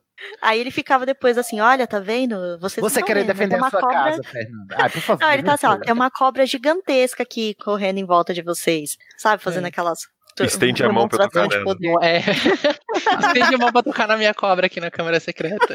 Gente, não, não é, é impossível a gente não fazer piada de duplo sentido, porque a- todas as descrições são muito ambíguas, inclusive a descrição da, da própria, do próprio basilisco saindo aqui da estátua, gente, é muito pornográfico. E aí o basilisco tá vindo aqui e o, e o Voldemort diz, mate-o, e aí a- o duelo Pokémon vai começar. Porque a, o Harry tenta fugir, fecha os olhos, né, porque ele é inteligente nessa hora. Achei safo. E, mas assim, ao contrário do filme, que é aquela pataquada, não tem nenhuma perseguição nada. A Fox já vai ao trabalho, já vai furar os olhos do basilisco imediatamente, entendeu? Ela não brinca em serviço a Fox, ao contrário do que o filme mostra. E aí o Harry fica aqui, ué, o que que tá acontecendo? Não sei o que, não sei o que. E o, quem fala, quem revela pra ele o que tá acontecendo é o próprio Tom Riddle, né? Porque ele fica dizendo: sai daí, sai daí, pássaro velho, seu pássaro velho, sai daí, sai daí, seu priquito chocado. E o, ele que revela que ele furou os olhos. Ai, usa, usa o, o, sua audição e tal. É, não, o Harry vê, porque ele começa a ouvir o barulho, ele escuta o pio lá da, da Fox, aí ele abre o olho um pouquinho e aí ele olha o rosto, o, os olhos furados da. Vivendo perigosamente, não é Harry? É, aquela coisa, não, o engraçado é que no livro ele fala que ele abriu o olho, mas assim, trêmulo, mas pronto para fechar se precisasse. Você fala, Sim, filho, porque ia não vai dar tempo. Porque se você olhar entre as, as- os cílios, não pega, né? O cílio protege, o cílio é petrificado. É pra isso que ele serve, né? Exatamente, o cílio protege da poeira e do olhar do basilisco, claramente, e anatômico. Mas Não, aí o, Fox, o legal é que ela fura o olho do basilisco com o bico, né? Não é com as garras. No livro fala, né, que ela enfia o bico no, que é nos daí olhos que dele. a gente tira que a Fox ganharia facilmente o No Limite, né? Porque se ela comer olho de basilisco, olho de cabra, ela não ia nem piscar. Ah, tranquilo. Nossa, Ah, essa referência é Eu fui longe. Nossa, só, só as Kakura vão entender. Muito obrigado, de nada. Vai lá, Rafael. Quebra mandala dele, Fox. Ai, eu amo que eu quebra-mandala. Nossa, que saudade. Desculpa. Nossa, uma, uma enxurrada de nostalgia aqui. Odeio nostalgia, mas tudo bem. Uma coisa que eu fiquei pensando enquanto eu reli o livro, eu acho que esse é o mais próximo que chegou de ser um, um boss de videogame, alguma coisa assim, o Sim. basilisco. Um monstro. Porque do- não era o Voldemort, não era um monte de bichinho que ele tinha que derrotar com os dementadores. Não era uma DR Era um- do, do Laços de Família, do caso de família, né? É, era bem um desses boss estilo God of War, coisa assim, que você tem que ir escalando, tem que ir matando por pedaços. Uhum. E, é engra- e é por isso que eu acho que.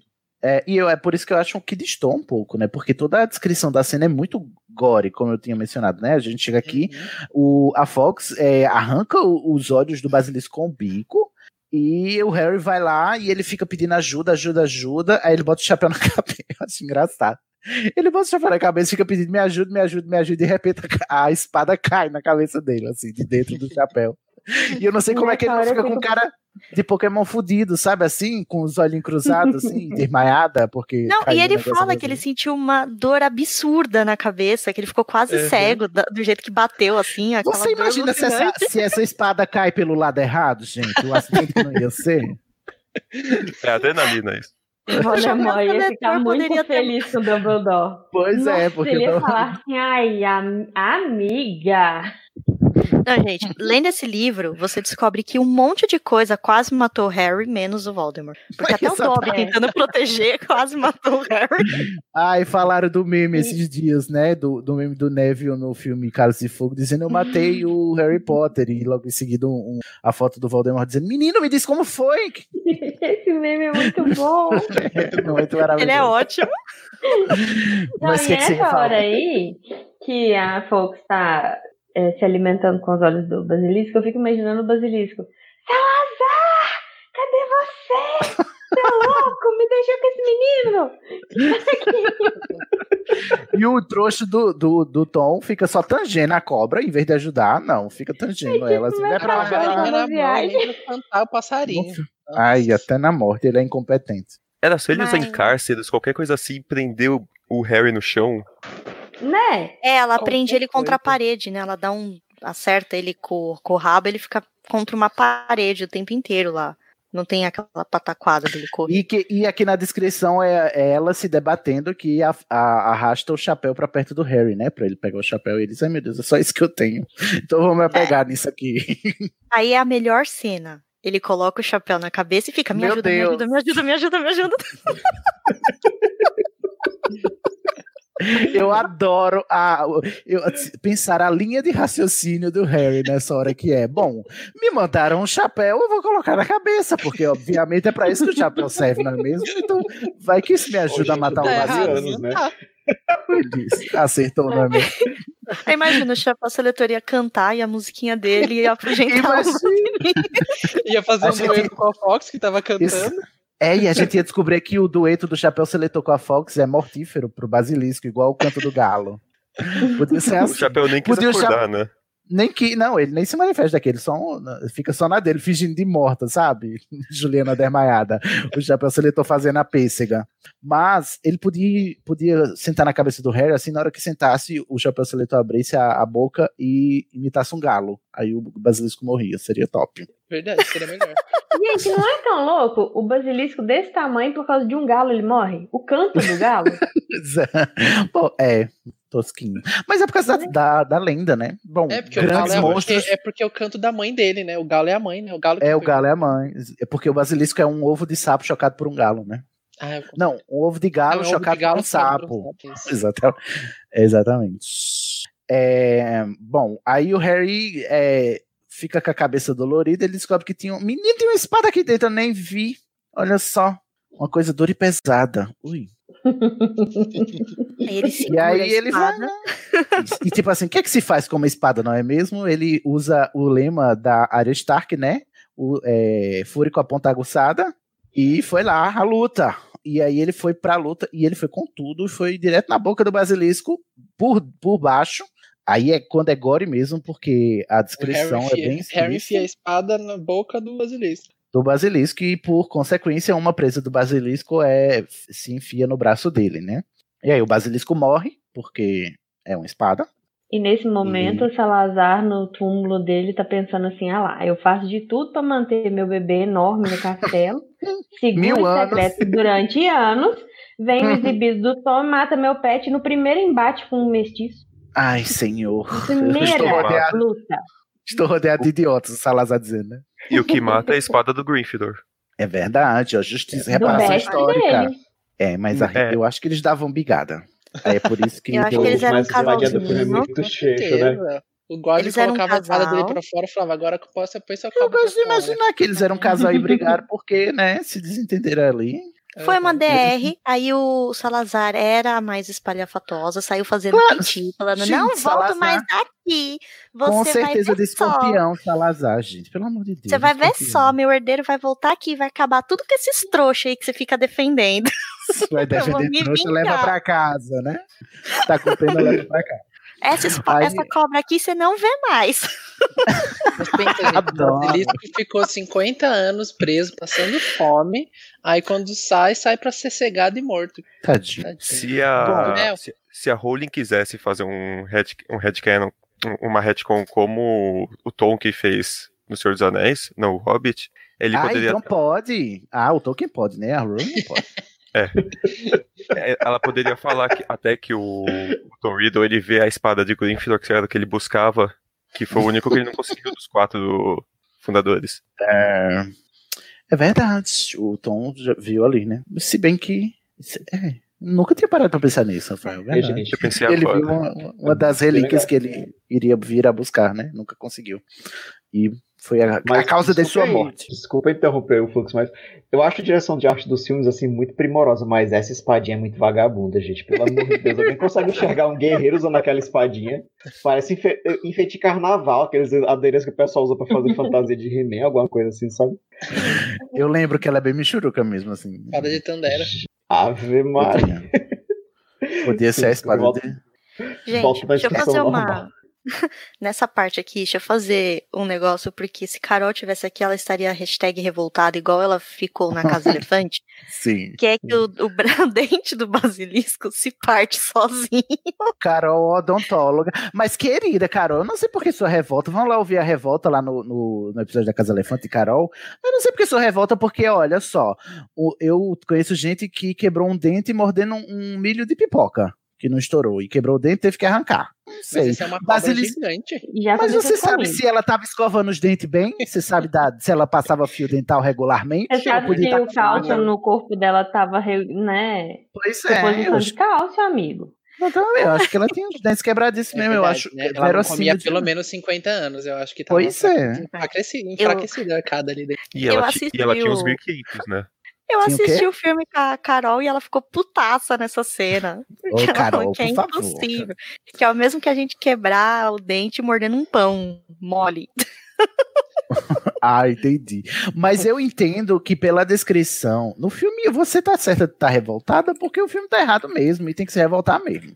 Mas no livro é descrito que ela se quebrou porque o basilisco é, prendeu a presa no, no braço do Harry e caiu pro lado. E por causa desse revés, assim, crack, deu um estralo, entendeu? É, o que eu me incomodo não é ele ter quebrado, porque assim, se ele prendeu a presa e tombou pro lado, provavelmente, o, tipo, no que ele deu a mordida, chegou até no osso do Harry, né? uhum. né? O, o, o, assustador é o menino conseguir tirar com a outra mão, né? O negócio, né? Do, do braço. Ai, gente, licença poética. Mas aí ele já tava sentindo dor, já tava morrendo mesmo, né? O que que era Eu isso? acho que ela já tava, não sei, as, as cobras trocam de presas regularmente também, assim, cai um e nasce hum. de novo, igual dente de leite. Ô, gente, mas aí eu vou dar razão pra Carol, porque, tipo assim, olha o tamanho dessa cobra, olha o tamanho daquele menino de 12 anos, a, o osso do braço desse menino é um farelo comparado com essa cobra, gente. Ai, gente. Ele é o escolhido, você não sabe. Ele, ele tomou gente, esquelete. Foi por isso que quebrou o braço do menino fora, gente. Ele tomou esquelete quando ele quebrou os braços, lembra o, o, negócio lá? Eu acho que é por isso que quebrou, olha aí. Com ossos de adamantium. Adamantium, uhum. Carol, paga meu cachê, tá? Tô aqui te defendendo. É. São os parentes. Wolverine? São os antecessores Potter salvando ele. É verdade que é da, da família dele, herdeirinho. Ó, mas aqui já mostra que é um livro para criança e se fizesse hoje em dia de novo o filme, ia ser aquela cena mais gore ainda, né? Porque a hora que ele arrancasse o tamanho daquele dente do braço, ia voar sangue pra tudo canto é lado, né? Não ia só ser o sangue saindo, ia ser aquele sangue Ai, gente, imagina Tarantino dirigindo esse filme. Meu Deus do céu. O Harry ia estar tá, tipo é, Carrie é estranha. A câmara secreta toda. Furasse os olhos do basilisco, ia cair tudo em cima dele. Lavado de sangue dos pés à cabeça. Sobrava até pro, pra memória do Tom. Aí é nessa hora que o Tom diz: KKKK, você matou, mas você vai morrer também, sua ridícula. Aí ele diz: É, Fox, você foi muito incrível. Agora eu vou morrer, me deixe morrer em paz. Aí a gente vê que o Riddle não teve aula de trato das criaturas mágicas. Também. Ele não sabe nada. Não, ele teve, mas ele não absorveu, porque aí a, a, Fox começa a chorar no, no braço do Harry, e no filme ela não chora, ela espreme os olhos, né? Ela espreme o olho, assim, como se fosse um limão mesmo. Porque... Ela não tá triste, deixa eu forçar. Não tá triste, claramente ela não. Não, que não, no filme ela tá com tá... ódio. Ela acabou de matar um basilisco sozinha, tá? Acha que ela tá triste, ela tá agarrada no, no, no, no sangue no zóio. Ela tá assim, era sangue que era pra olho... pingar nesses olhos. Ela fala assim: eu enfrentei o olho que mata imediatamente, furei dois, e você só tinha que enfiar a espada e tá morrendo. Olha Ai, só. Eu tinha um trabalho e o resto um job. Deixa eu curar esse infitete. Aí ela começa a chorar. Ele diz: Olha, ela tá chorando, kkk, que patética. A bicha, a, a, a galinha é manhosa. Aí ele começou a ficar, né? Aí, aí o, o, Tom, eu adoro que é, é, é literalmente assim: o Tom Rio diz: Oh, é, Fênix tem lágrimas curativas. Eu esqueci. Mas tudo bem, é? eu vou te matar mesmo assim. Não, mas o que eu acho divertido é, antes é que ele, assim, bem aquela coisa, né? Bem pessoa com raivinha, sabe? Com invejinha, assim, tipo, tá mal amada, que ele vira e faz assim: ai, eu vou sentar aqui vou te apreciar morrer. Pode morrer devagar, viu? Eu tenho todo o tempo do mundo, eu quero ficar ouvindo. É, é bom que eu pegue a alma da Gina e a sua também. E, e é como você falou, ele lembra, né? Uhum. Peraí que Não, passou gente, a moto. Eu tava vendo, lembrando aqui uma, uma discussão de. Rapaz, ó, fórum de fã é, uma, é um canto que tu. Deus do céu, tu tem que sair logo, porque tu, tu vê tanta coisa nessa vida. É nessa hora eu vi o pessoal comentando ficando assim, por que, que o Tom Riddle não usou um Akio pra roubar a lágrima da Fox quando ela tá... Nossa, a pior solução. O tipo de comentário que eu faria. Gente, tipo, pelo amor ele podia matar o, o pássaro. Ele, ele podia, podia dar um Akio não na lágrima. Qualquer coisa. A bala de lágrima. Gente, tinha mil e um feitiços mais eficientes do que um Akio na lágrima. Claramente, essas pessoas desse fórum seriam um, um Lord Voldemort da vida. Ai, gente. Eu morri. Hashtag morta. Mas aí não. ele tá lá e ele diz: Não, sai daí, seu pássaro. É, o legal é o Harry, né? Porque tadinho, né? o- o- porque assim, o Voldemort é bem filha da puta, né? Que ele fica, ai, sua mãe só te comprou 12 anos, em breve você vai ver ela de novo, né? Ha, ha, ha, ha, ha. Vai se juntar sua, sua mãe sangue ruim. Quinta série filho- mesmo, né? É bem adolescentezinho insuportável, né? Ha, ha, ha, Né? venci meu inimigo.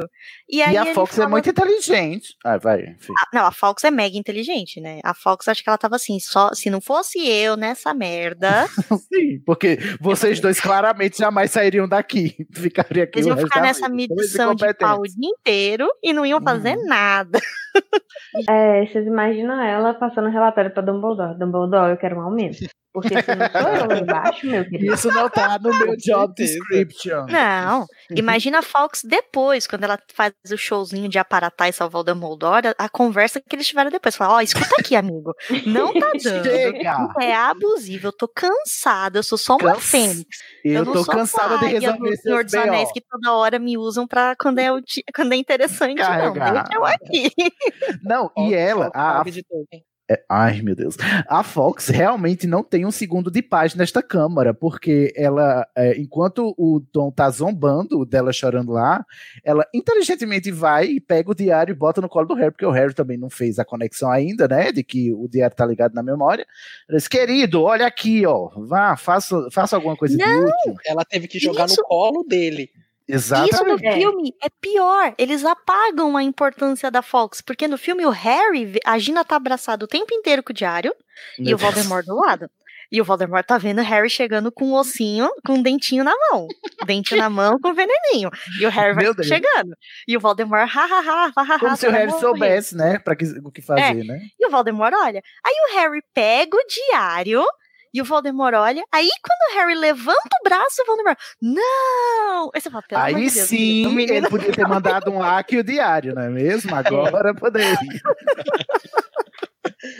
Mas no, no filme, é- no livro é muito mais verossímil porque o Harry faz isso de, de ímpeto, né? É por um, por um impulso. Porque a Fox joga no colo dele, ele entende, então tem que fazer alguma coisa aqui, tô com essa presa aqui perto, enfiei a presa no diário, e ele começou a sangrar tinta. E aí a, a memória fica, né, toda cagada. O, eu imagino o make-up dela se desfazendo todinho assim, a peruca caindo, os vestidos se desfazendo no chão e ela derretendo assim, a, a maquiagem toda derretida. E no Mas filme fizeram aquela explosão de luz, né? Aí o filme gosta de um, de um pó, né? De um. De um, um- Aí vira pó, vira. como bússola chama, gente? Um depois. glitter.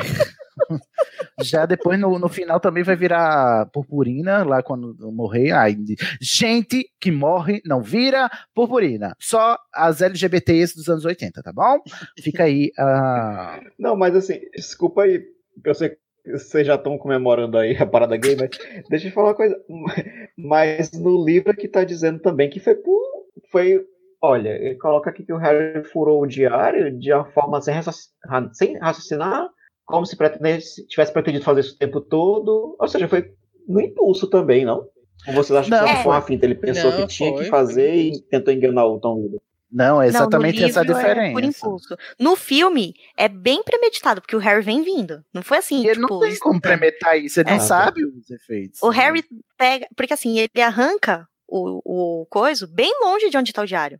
A hora que ele arranca a presa. E ele Uhum. vem carregando a presinha na mão. Ele vem andando com a presinha na mão. Como se ele soubesse que ia ser Chega útil pra alguma coisa, eu né? acho que o livro talvez seja um pouco melhor nesse sentido, porque o filme não querido, você tá me né? ofendendo agora. O, Um o pouco filme é um pouco, o livro é um pouco melhor do que o filme. Agora eu fiquei bastante ofendido. No filme, o Lúcio Malfoy chegou mais perto de dar uma vada quedrava na frente da sala do Dumbledore do que o, o Riddle na câmara. Da câmera, É. exatamente. Inclusive, o... ele não precisava ter usado a presa, ele poderia ter usado a espada que ia dar na mesma. Exato, É mesmo, é verdade. olha aí. Ela já tava Boa. com veneno também. Uhum. Mas daí você, mega aí você perde metade do livro dele tentando entender o que, que a espada poder fazer. É que ele diz: não, eu mato o basilisco com a espada e mato o diário com a, fe- a presa do basilisco, porque uma espada não mata Pô, o gente, diário. mas é, pedra, papel, é de tesoura. brinquedo, vocês sabem. A presa é mais letal. É porque é assim: presa mata, mata diário, diário mata espada, espada mata basilisco. Não é, Mas Basilisco mata livro, murta. Exato. mas no livro Aí é vai se bem jogar mais... papel, papel, tesoura e sair a murta. É. No livro ele é bem mais plausível mesmo, isso, porque a Rowling escreveu de um jeito mais plausível, porque o Harry, assim, ele não anda nem nada, e ele achava que tava morrendo, que tem aquela cena que ele fala, ai, se você morrer não é tão ruim, e aí ele percebe que ele ficou curado, porque ele começa a focar de novo a visão, né, ele, ah, eu tô bem. Eu adoro ele que a morte causa miopia. É, a morte causou miopia pra ele. E aí, no caso, volta a enxergar melhor, ele, opa, tô enxergando direito, não tô morrendo. E é inst- Sim, a- instintivamente ele eu adoro a, a relação causa e efeito. Enxergo logo vivo. É, enxergo logo vivo. Foi isso que ele pensou. No filme, não. No filme é, é grotesco. Tanto que no filme ele acaba com o diário, ele ainda está envenenado. A Fox cura ele depois que o Tom Riddle morreu no filme. Meu Deus! Nossa, não É. faz nem sentido. A Gina olha pra ele, oh, você está com o braço ferido, Harry. Credo, ele, ah, nem não é nada. disso. Ele faz assim, Não não, é é nada. nada. E a Fox pula fala no Ai, que braço ódio! dele e espreme a vista. Bom, o que sabemos é que com essa, essa facada de, de, de presa de basilisco no diário, a memória do Tom Riddle faleceu. E daqui temos a destruição da primeira Horcrux, que só vi- veremos, né? Viemos, viremos a descobrir futuramente, lá no final da saga, que aqui, né? Já foi destruída a primeira Horcrux de várias. E é quando a Gina acorda, né? E a Gina toda culpada. Eu acho muito interessante. Eu, eu devia ter feito isso é, no começo, talvez do capítulo, porque é quando o Riddle descreve o que, que ele estava fazendo pra Gina fazer tudo que ele queria, né? Pra mandar nela e tal. E a Gina acorda e ela se culpa ainda por cima. E eu, eu leio a Gina hoje em dia no Câmara Secreta como vítima de abuso, né? Ela é claramente uma, uma criança vítima de abuso psicológico, no caso psicológico e de alma, né? Mágico, né? Mas assim, é, o paralelo que eu traço é com, com pessoas que são abusadas mesmo, é, é, e que os seus captores, né, os seus abusadores fazem com que elas se culpem pelo abuso que elas cometeram. Tanto é que a primeira coisa que ela fala para o Harry é pedir desculpa porque ela não queria, ela não sabia e ela se culpava e porque ela não lembrava, ela achava que ela estava enlouquecendo e tal.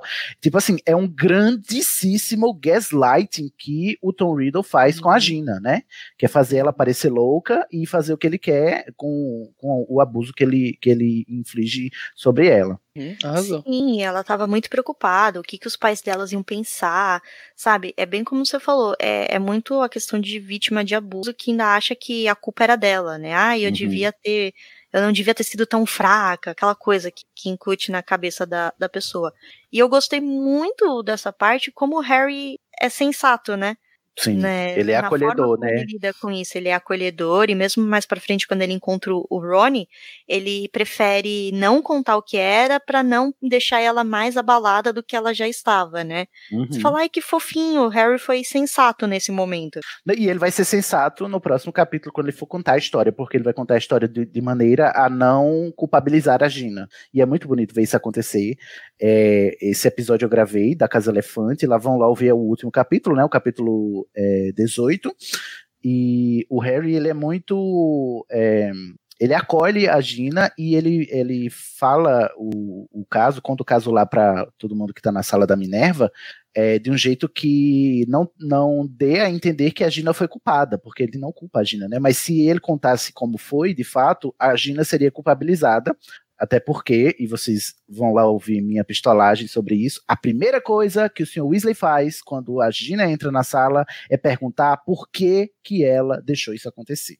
Que é uma coisa que você não faz com uma pessoa que acabou de sair da quase morte por ter sido abusada o ano inteiro, né? É perguntar por que, que ela não fez diferente. É zero o- sensibilidade, né? Porque É, você o, fala, o- o Harry mais 11 sensato que o ator.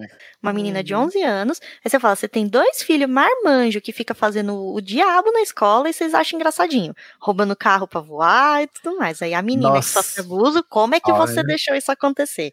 Eu não vou nem entrar nesse assunto daqui, Fernanda. Vão lá ouvir a Casa Elefante, o, o, o capítulo 18 lá de Câmara Secreta, que eu pistolei tanto que eu até saí exausto dessa, inclusive, porque eu fiquei muito bravo com o Arthur. Mas isso aí é do, do capítulo seguinte. O que acontece aqui em seguida é que o Harry traz a Gina, né? De volta no túnel, Só- o Rony. Só um, um último comentário. Voltando um pouco no capítulo anterior ao que a gente tá falando, ela tenta falar pro Harry, pro Rony, o que, que tá acontecendo no, durante a comida. E o, Uhum. o Percy acha que é sobre a Thelma. namorada dele, dá uma de babaca sempre e expulsa ela. Uhum.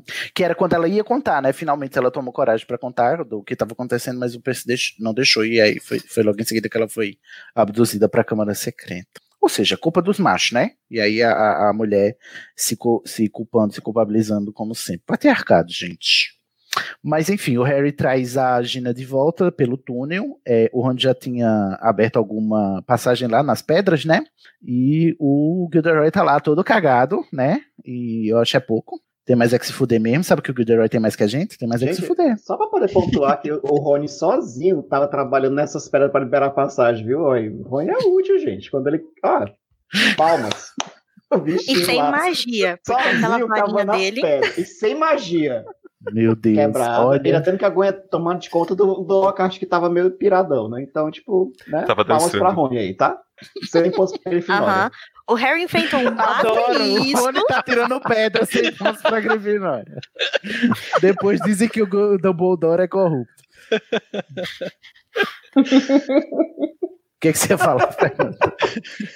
O Harry tá enfrentando um basilisco, o Voldemort, a porra toda, e o Rony tá tirando pedrinha. Sim, vou- que cada um. do cara que tentou- Não, ainda que a cada, que ali tentou enlouquecer caiu, eles. tava fechado, o bicho tava. Olha, não vamos diminuir o trabalho do menino, viu? Boa, força ao Se fosse pedrinho, não tinha barrado a passagem. Ah, pronto. Agora pronto. A Fox é parata. Ela tinha paratado do outro lado. Olha, vocês estão vendo o que é que a pessoa tem que fazer pra defender o Rony, Não, né? ele- Apelar. Até o capítulo que o Rony não faz nada, a pessoa vem defender. Ai, gente. Ó, aí ele vê o, o Gilderoy lá, né? Ele não entende o que, que tá acontecendo. O, o Rony diz: é, o, a- o feitiço, o feitiço saiu pela culatra, né? Com a, a varinha quebrada dele. E o Gilderoy tá lá todo morto. E a Fox dá o rabinho pra eles pegarem. Eu acho fofo que ela, né? Mexe, mexe a raba assim, diz: pega aqui, pega aqui. E aí eles vão voar em direção à sala da. E eu acho engra... uma coisa que eu não tinha reparado é que assim, no filme termina aqui, né? A cena, a, a Fox voando num lugar escuro, que é um, um cano de 300 metros de, de, de circunferência. Diâmetro. Sim. E aí, é, mas no livro, o que é narrado é que a Fox leva eles e ela vai arrastando eles para a sala da Minerva. É a Fox que guia eles. Isso. Eu o acho Harry tão bonitinho isso. E ela vai dizer, agora vem cá. Eu, agora vocês Vem vão cá, se vem cá. explicar É. e vai contar o que eu fiz, hein? Porque eu quero Exatamente, o meu eu quero mérito. crédito. Ai, eu Mas amo a Fox. Tem a ceninha da, da Murta ainda. Ai, não, é, ótimo mesmo, amor. Ai, é A muito boa. Amo a Murta. O Harry volta, né? Tá vivo, a Murta or- or- olha e o Harry diz: Você tá desapontada que eu não vi? É isso? Aí ela faz a coisa mais romântica do livro. Se você morrer, você pode dividir o banheiro comigo. Eu amo. Aí a É legal que tem um fantasma- homem no banheiro feminino. Será? É, é um casal, ia ser o casal, Harry e Murta. e o melhor é que usa o mesmo. Rony. O melhor é que o Rony vira a página e fala. É, ele fala, ih, Harry, acho que a Murta tá apaixonada por você. Gina, você ganhou uma concorrente. Ai, que piada infame, eu odeio. A menina acabou menina- de sair de quase morte. a menina tava chorando. Não, cinco minutos, antes ele, cinco minutos antes ele fala: Gina, você tá viva, olha só, menina. que Sem falar louca." que ela morria de vergonha disso e o que é que ele, ele faz? Ele esfrega a vergonha dela na cara dela, dizendo, fazendo esse comentário completamente desnecessário. Ó, defenda o Rony agora, João. Não, mas Cid, ele tava mexendo pedra, sabe? Ele tem que ser. Ah, por favor. seu valor. Ah, ah, isso. Não, e outra coisa, outra coisa, quando o Voldemort tava contando vantagem, que a Regina se lamentava, ela falava dos gêmeos é, azucrinando ela, ele não falava do Rony. Rony era um bom irmão pra ela. Depois ele vai Era ser meio assim. merda, mas pelo menos até aí ele tá bonzinho, viu? Nossa. Você é... É. muito generoso, João. Essa barra tá difícil de, de segurar, amigo. Até porque Harry É, segura eu acho por engraçado. cinco anos a informação. Verdade. O engraçado é que Harry é a estrela da escola. Aí ele some, porque ele deve ter ficado lá embaixo assim umas três horas, e ninguém dá falta. tipo assim, ele chega lá no banheiro, é, não tem uma recepção, não tem ninguém. A Murta também, nem por deboche, não fala assim, ô Field, galera entrou ali no banheiro, ó. Não, morto zero ajuda. Não, tipo, não. Vai, vocês vão se fuder tudo sozinho. Vai morrer todo mundo aí, eu não vou contar nada. Gente, a Murta ninguém. tava torcendo pra todo mundo morrer pra ela ter companhia, gente. Tem companhia. Né, mas é os fantasmas, eles né? são sempre assim, alheios, eles não se metem muito. Ele, ele tá- ela tava morta há 50 anos, ela já deve ter perdido a noção de tempo.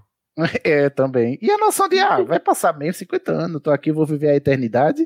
O que é um peido pra quem tá cagado? Dois. Mas antes que eu esqueça, só pra frisar, a Fox não vai só guiando, ela vai refugindo ouro pelo corredor. Ou seja, Amor. vai toda trabalhada. Sim, porque ela diz, ok, carreguei esses três nas costas aqui, vou ter que ter meu crédito sim. E, e que fim deu a Fox? Porque daí ela, ela aparece na cena que o, que o Dumbledore desaparata do castelo, né? E nunca mais, né? No Não, eu acho que ela tirou férias. No Ela sexto ano falam que ela, ela sai chorando da, Sai chorando. o Dumbledore morre o- e nunca mais é visto. Inclusive, o nome do capítulo é O Lamento da Fênix. É verdade. é, é o capítulo do que o Dumbledore. Que eles estão lá na sala. Como chama? Ela hospitalar. E ouvem o canto da Fox, né? Lamentando que o Dumbledore morreu. E ela voando. E o Harry até fala assim: sentiu que nunca mais veria a Fox novamente. Fanfiqueiros de plantão que nos escutem. Eu quero agora uma fanfic do Dumbledore no mundo de Bússola de Ouro, tá? Fox é o demon dele, tá? Eu quero. É verdade. Viu, Gabriel? Você sabe Viu, que Gabriel? é com você que eu tô falando. Exatamente. Mas eu adoro. E frise-se, a Fox guia para a sala da Minerva, que é quando acontece a última cena, não é na sala do Dumbledore, o filme está errado, novamente. Um último comentário só que eu lembrei sobre as cobras. Eu fui conversar com um amigo meu que é biólogo. Nossa, eu pensei que você ia conversar com as cobras. Não, ainda não. Um- ele é biólogo especializado em répteis. E realmente não existe nada que poderia ser tanto a Nagini quanto o basilisco. Nossa, não tem nem condições. Olha No só. máximo seria o Piton. Ai, gente. Você falar que o basilisco, embora a gente já tenha tido essa discussão lá no grupo de Zalo Rumores, o basilisco é descrito como uma serpente com chifres, né? Tem uma hora que. É porque o, o modo como a Lia caracteriza, a gente não entende muito bem, mas no inglês é mais óbvio, porque a Lia é barroca, né? Ela é- eruditiza tudo, mas o dorso da, da- do basilisco é crispado como se fosse cheio de chifrinhos. E aí a gente E- aprendeu que na natureza existem sim cobras com chifres, cobra chifruda, cobra cabrita. E esse basilisco ele não tem a pena na cabeça, né? Porque é só as fêmeas, né? E ele é macho, é o contrário. É o contrário. No caso, o basilisco é macho, tem a pena no- na cabeça, Ah, é né? E a fêmea não tem. Ou seja, feminicídio. É uma basilisca. Né? Harry cometeu. Exatamente. No primeiro Bem. ele co- cometeu um homicídio e nesse segundo um feminicídio. Feminicídio. E um zoocídio, né, também. É um, é um homicídio duplamente qualificado. O primeiro ainda foi de idoso. De idoso, exatamente. Um gerontocídio ainda por cima. Triplamente qualificado. Mas, ó, se a gente tivesse na Casa Elefante ou eu tivesse gravado esse capítulo na Casa Elefante, eu ia mandar meu patrono para a Fox, porque ela, ela lacra demais nesse. Dona do capítulo. Nossa, e, e essa andadinha que eu não lembrava, mas que ela sai andando pra guiar eles no corredor, e, eu, e, tipo assim, é muito bonitinha a cena de eu imaginar a Fox toda pimpona assim, sabe? É, com, a, com a crista pra cima e, e o rabo brilhando assim, andando assim, vem cá, vem cá, vem cá. E, e levando eles pra onde eles têm que ir. Bonitinho. Com o peito é cheio de ar, assim, abre-alas, fiz né? tudo sozinho. Fiz tudo sozinha. Você falou o que, João? Praticamente uma abre elas de escola de samba, toda brilhosa. Faz beijo da. Nesse trio carnavalesco. Ora, ora, vocês têm mais algum comentário a fazer sobre este capítulo? Olha, eu só Muito fico um pouco triste que sobrou pro Rony o Arre do capítulo, porque nessa hora que ele faz a piada com a Gina, ele fala Arre. Eu não! É verdade. Ô, Lia. Ô, olha. Rony! O bicho passou o capítulo todo carregando pedra pra chegar na hora dessa e solta uma, não. Arre, mas isso é culpa da Lia. Quem disse Arre? Ô, Lia, Wyler. Arre, aonde? Que ano é hoje? Arre, Lia. Né? Fica aí a menção à Casa Elefante. Se vocês quiserem ouvir, já, já fica aí a indicação, tá? animagos.com.br já deve ter lá. Com certeza já tem todos os capítulos de Câmara Secreta para você ouvir os episódios do po- do podcast A Casa Elefante. Ó, para encerrar, eu vou pedir para vocês o seu, o que vocês acham desse capítulo, ou o que vocês acham de Câmara Secreta com todo, a parte desse capítulo, o seu parecer final, por gentileza. Vamos começar pelo João. João Gentil, por gentileza. Cara, assim, eu é o meu livro menos favorito. Mas ele Tá tem passagens assim excelentes, assim, como a festa de aniversário da morte, e querendo ou não, ela lança muita coisinha que vai ser aproveitada depois, como vocês mencionaram mais cedo, como essa questão do dente do basilisco, a espada. Mas é, é aquela coisa, até o pior livro da saga Harry Potter ainda é um livro muito bom. Então, gostei muito daqui e eu espero que vocês me convidem depois. Arrasou, arrasou. Muito bem. Petrus, você? Ah, eu gosto muito. Eu gosto do livro como um todo, assim, mas eu gosto muito desse capítulo exatamente quando você. que ele tem. Ele tem um material muito bom de releitura, né? Como, como a gente sempre fala aqui, eu ouço bastante de, da, de como é bom reler Harry Potter para você pegar tudo que a, a Just Kidding foi deixando ao longo dos capítulos de pista.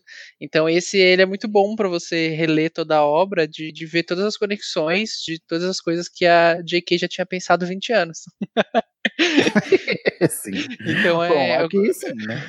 sim, eu gosto desse capítulo exatamente por isso, assim, pelas. Eu acho que é um pouco irreal você imaginar uma criança de 12 anos lutando contra uma cobra gigante, uma câmara, mas pela pela pela Fonks, né, pela pela ajuda da Fênix, eu acho que isso faz com que o fique mais plausível, apesar de ser um Hum. mundo mágico, faz faz sentido. Então eu, eu gosto muito disso. Arrasou. Parabéns. Carol, votaram Ah, Estamos bem, finalmente, não é mesmo?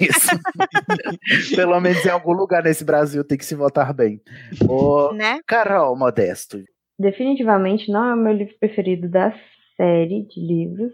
A única coisa que eu gosto desse livro é a apresentação da Toca, quando o Harry, enfim, conhece uma família, mas não tá no caso do capítulo. É, eu achei muito interessante quem comentou no início, que no início ou no meio, é, não sei, falou assim, que ficou parecendo uma fase final de chefe de videogame mesmo, né? O boss do, do game. Bem irreal e bem mal elaborado, mas.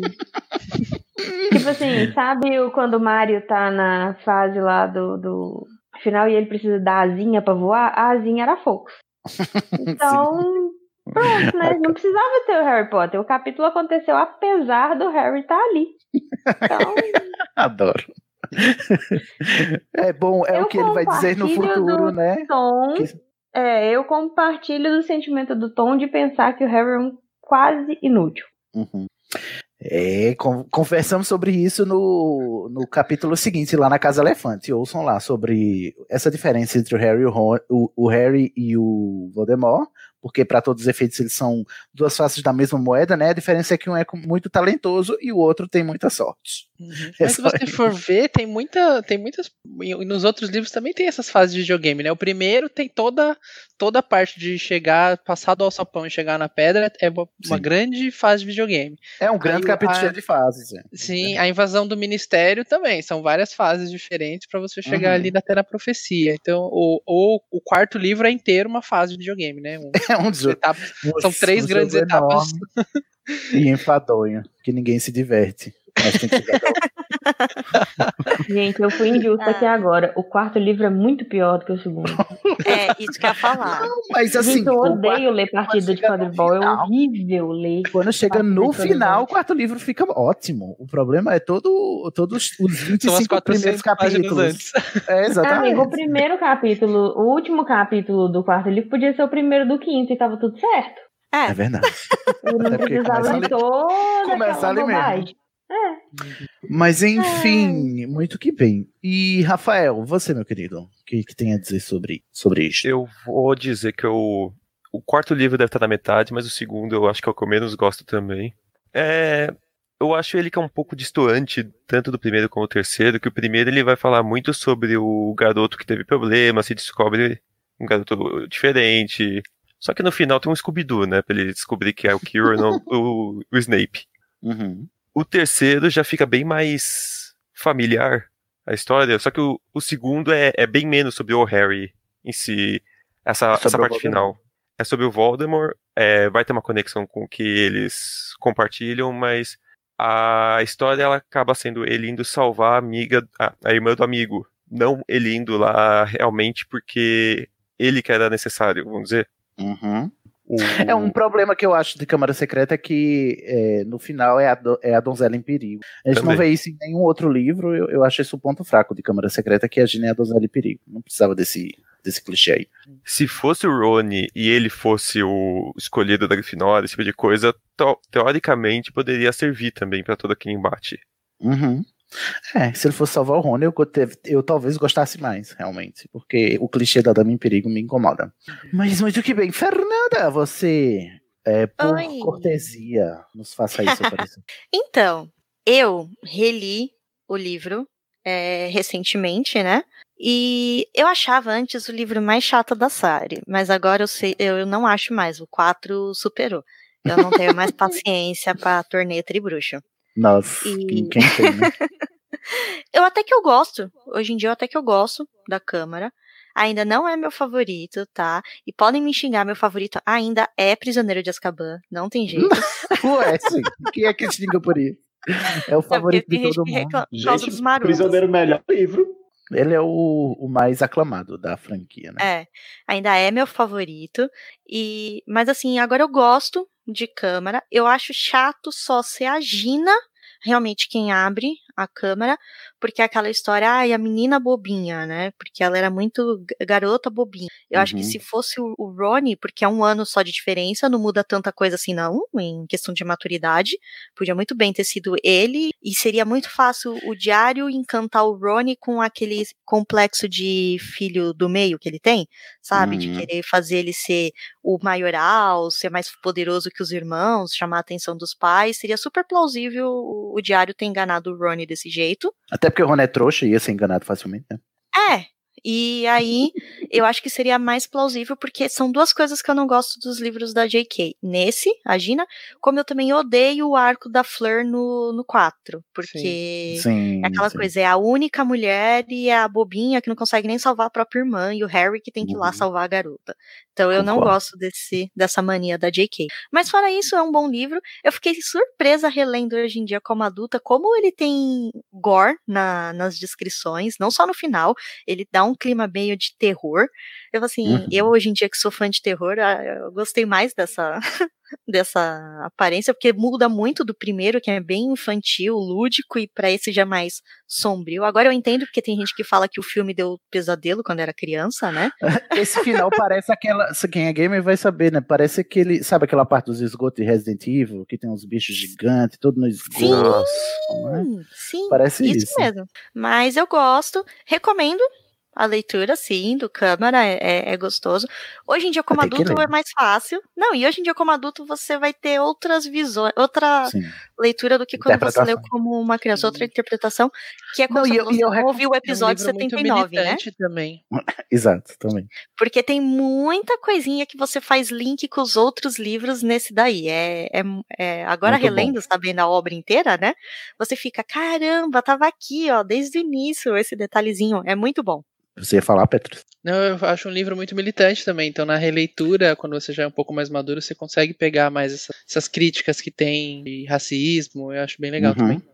Sim, é, é isso maravilhoso. Mesmo. Eu, de minha parte, eu gosto do. Hoje eu gosto, é, é, assim, tendo que reler ele por conta da Casa Elefante, de alguns episódios que eu participei lá e para ler para cá também, é, eu entendi que eu talvez não tivesse gostado tanto do livro, porque esse é um livro com um subtexto muito maduro, muito mais maduro do que a gente imagina. É, e aí eu recomendo que vocês ouçam a Casa Elefante, para vocês entenderem esse subtexto todos. Mas se vocês não forem ouvir, sobretudo leiam agora, se vocês forem reler o Câmara Secreta, leiam com duas chaves. Vocês que são adultos, né, e agora conseguem entender o peso de certos temas, leiam primeiro é, sob a perspectiva de que a Gina é vítima de abuso, porque ela está sendo abusada o tempo inteiro, e aí você tem todo um peso diferente para as situações que ela está passando ao longo do livro, e talvez você consiga se afeiçoar e se engajar mais na leitura. E leio também ele sobre um, um livro sobre, o Pedro mencionou, sobre racismo, e sobre é, classismo, e sobre diferença social, e sobre preconceito, né, de, de raça, de classe, que é o tema central do Câmara Secreta, né, no, no final a gente vai ver aí, depois no próximo capítulo, o, o Dobby sendo libertado e tal, mas é sobretudo um filme sobre, um filme, um livro sobre discriminação, né, e e é quando ela, a, a gente é, é apresentado a isso. E se você ler isso com, com, essas duas chaves, assim, de que infelizmente é, pessoas adultas e maduras, não só adultas, porque necessariamente não existe maturidade em certos adultos, né?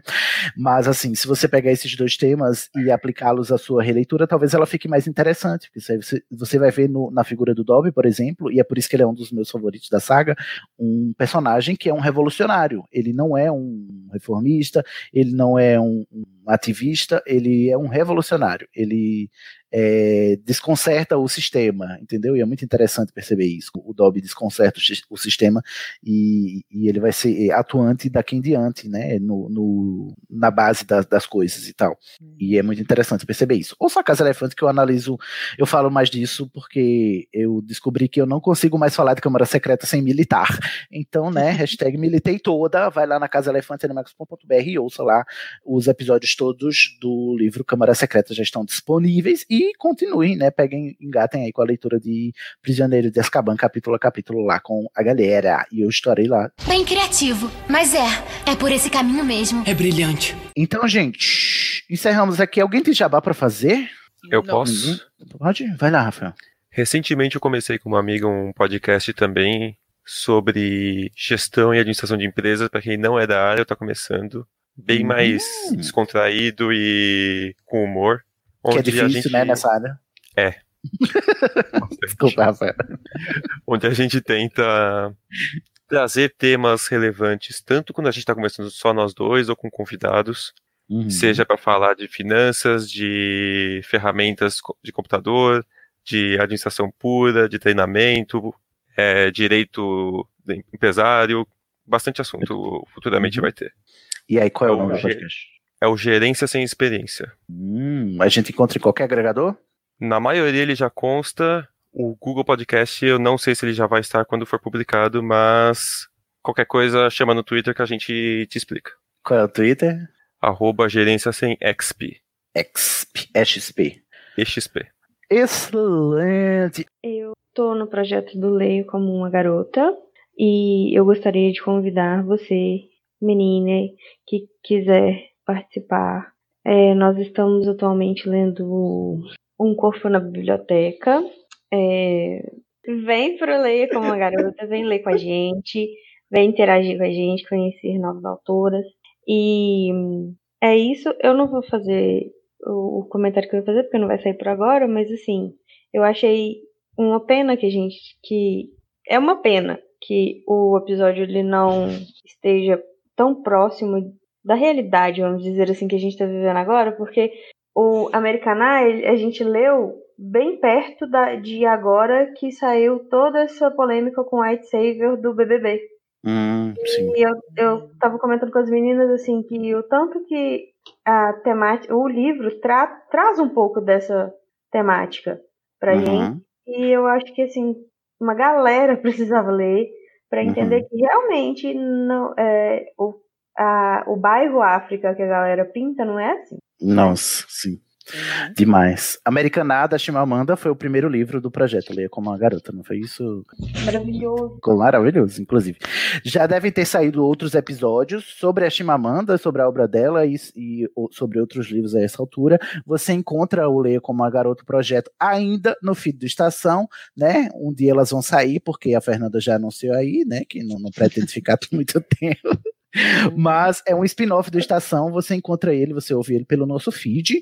E se você é mulher, trans ou cis, tá bom? A gente é trans, inclusive. É, a gente não, vocês, né, Carol? Porque eu não tô lá, porque é só para mulheres, trans ou cis, você encontra o formulário de participação para participar dos diálogos e ou das gravações, se você preferir. Mas se você quiser também, mulher, você pode só participar da discussão, ler e discutir lá no grupo. Você se inscreve pelo formulário que está no link estação934.com br Nesse endereço você encontra o link de inscrição para o Leia como uma Garota. Você encontra o link de inscrição para você participar do Estação 93 Quartos, que é um podcast colaborativo também, para você participar de algum dos clubes ou para entrar no grupo do WhatsApp para gravar conosco, como fizeram o João Gentil e o Rafael Tellerman, que aqui estão, né?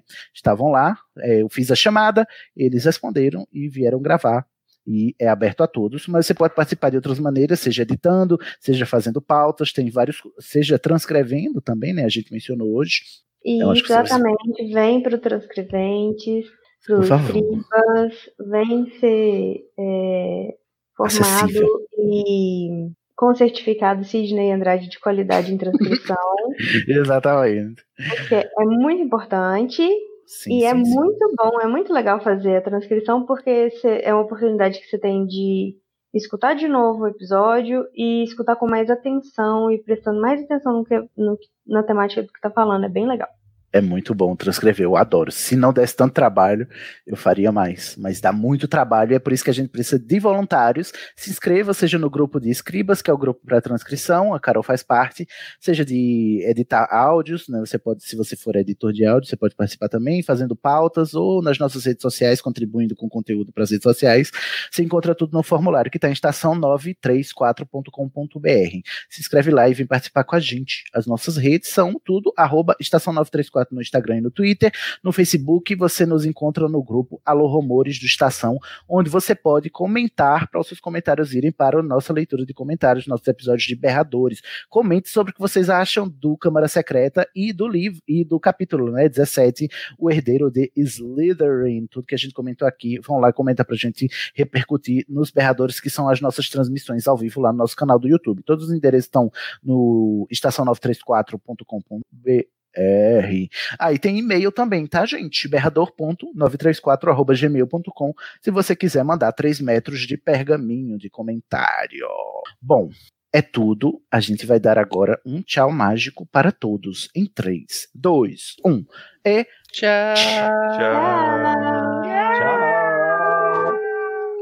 Vamos terminar a transmissão. O Estação 93 Quartos é um podcast colaborativo, o que significa que qualquer ouvinte pode fazer parte dele, seja com indicação de temas, produção de pautas, enviando artes gráficas, editando áudio ou debatendo em nossas redes.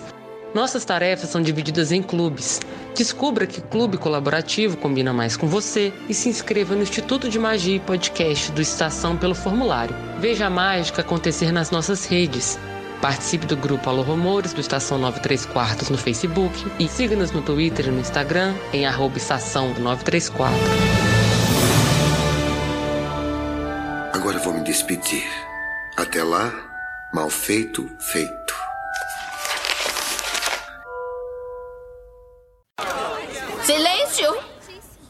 Não vou permitir que vocês, durante uma única noite, manchem esse nome comportando-se como babuínos, bobocas, balbuciando em bando. Tenta dizer isso cinco vezes rápido.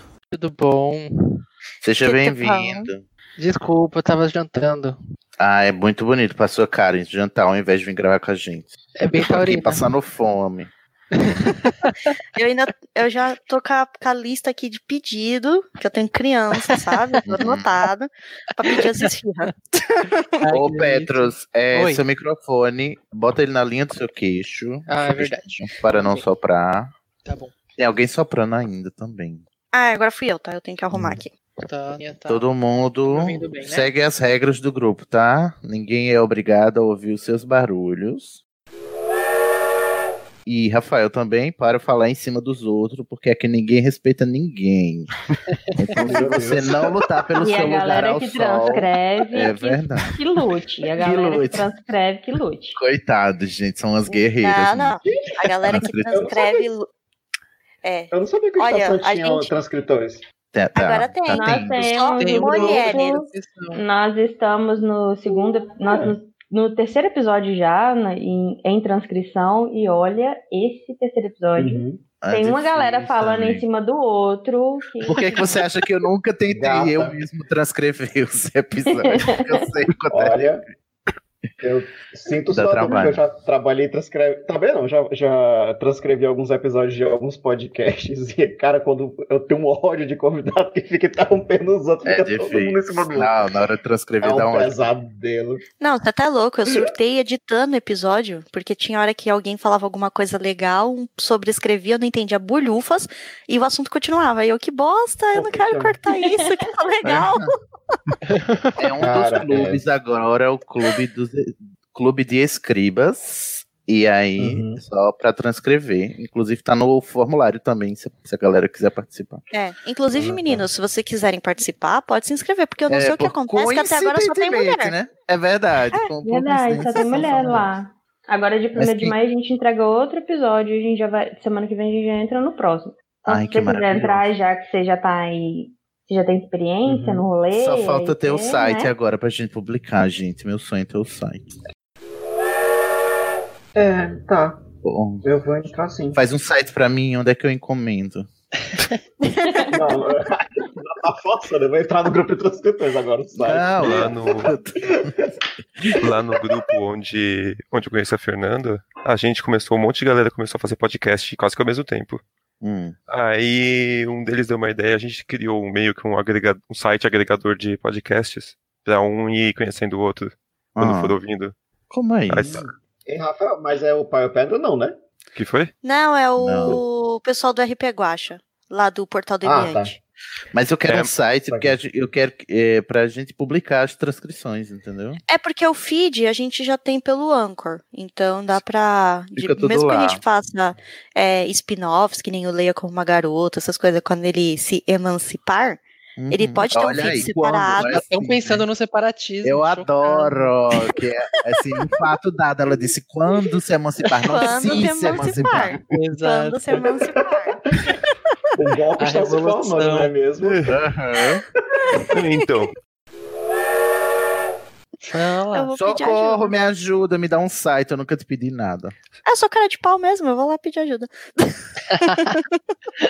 a gente deu sorte que eles já tinham um domínio, um, já tinham um servidor, então só tem que pagar o domínio por ano. Uhum. A gente nem precisa de servidor, porque o, o episódio é hospedado no Anchor. A gente só vai Não, mas embedar site. lá, né? Sim, não, eu digo assim, esses servidores grátis, que é só pra texto, assim, já serve, entendeu? Assim, eu não sei É, qual que ele pra gente já serve. É, Porque a gente e o não vai- domínio o Cid já vai- comprou. O domínio já comprei, mas a gente não vai hospedar os episódios em lugar nenhum. A gente hospeda eles no Anchor, só vai botar É, lá o iPad lá. A gente faz o HTML lá no. pra deixar o, o playerzinho. Exatamente, é só isso. Ah. É só pra isso mesmo que eu quero o site. E pra publicar as transcrições, pra ficar o linkzinho assim. Clique aqui para transcrição. Ai, vai ser lindo. Aí abre a página da transcrição. Ai, que maravilhoso. Realize meus sonhos, gente, por favor. Ai, foi nisso, gente. Eu, saiu. Ô, Cid, você ouviu o teaser lá que eu te mandei? Do não ouvi ainda. Ai, meu Deus. A gente fez um teaser de 30 segundos do episódio do Castelo Ratimu. Ai, que legal. Olha aí, você É. dando spoilers. Vai pras redes. Que ainda demora o Castelo Ratimbum. Uhum. Você vê como a gente já, o pessoal do observatório tá em ritmo de produção já. O Felipe colocou a gente lá ansioso. no chicote. Tô bem. Muito bem. Gente, eu vou pedir pra Fernanda ler, aí eu vou avançando aqui no capítulo e vocês vão falando e se sentindo livres e à vontade pra fazer o que quiserem, tá? E as notas que vocês fizeram, vocês vão trazendo à tona à medida que eu for avançando, ok? Vocês podem, inclusive, in- introduzir um tema a partir de, um, de uma nota que vocês tiverem feito, ok? De um comentário. Das anotações de vocês. Tudo bom? Então vamos lá, vamos voltar, editor. Editor, Ah, a gente tá com um convidado aqui ouvindo. quem é? Quem? Prof. SPH, não dá pra ver o nome inteiro. SPH. É. Aonde que você vê? Ah, saiu. Só cabe ser. Ai, foi, foi flagrado. É, só cabe seis, como é que ele entrou? Ah, porque É, fica no é, ele, background, não- né? ele fica no background. Ó, tá aqui de novo. Olha Ah, aí. É hello, quem é você? Mande mensagem no chat privado. A Deve ser gravação. Guilherme. Eu aposto que é Guilherme. Mas pode Não, o ouvir. Guilherme ele ia usar o nome dele. Se é só der pra gente saber problema, quem é. Ele tá ouvindo, o Guilherme? Não, tô falando, o Guilherme, se fosse ele, o Guilherme ele escuta a gravação depois que ele pega o link do YouTube. Ele é trapaceiro, ele escuta o episódio. É, ele escuta o episódio Eu antes. tô Muito até agora procurando essa pessoa. Bom, deixa aí, vamos lá. Eu li sobre isso em Hogwarts, uma história.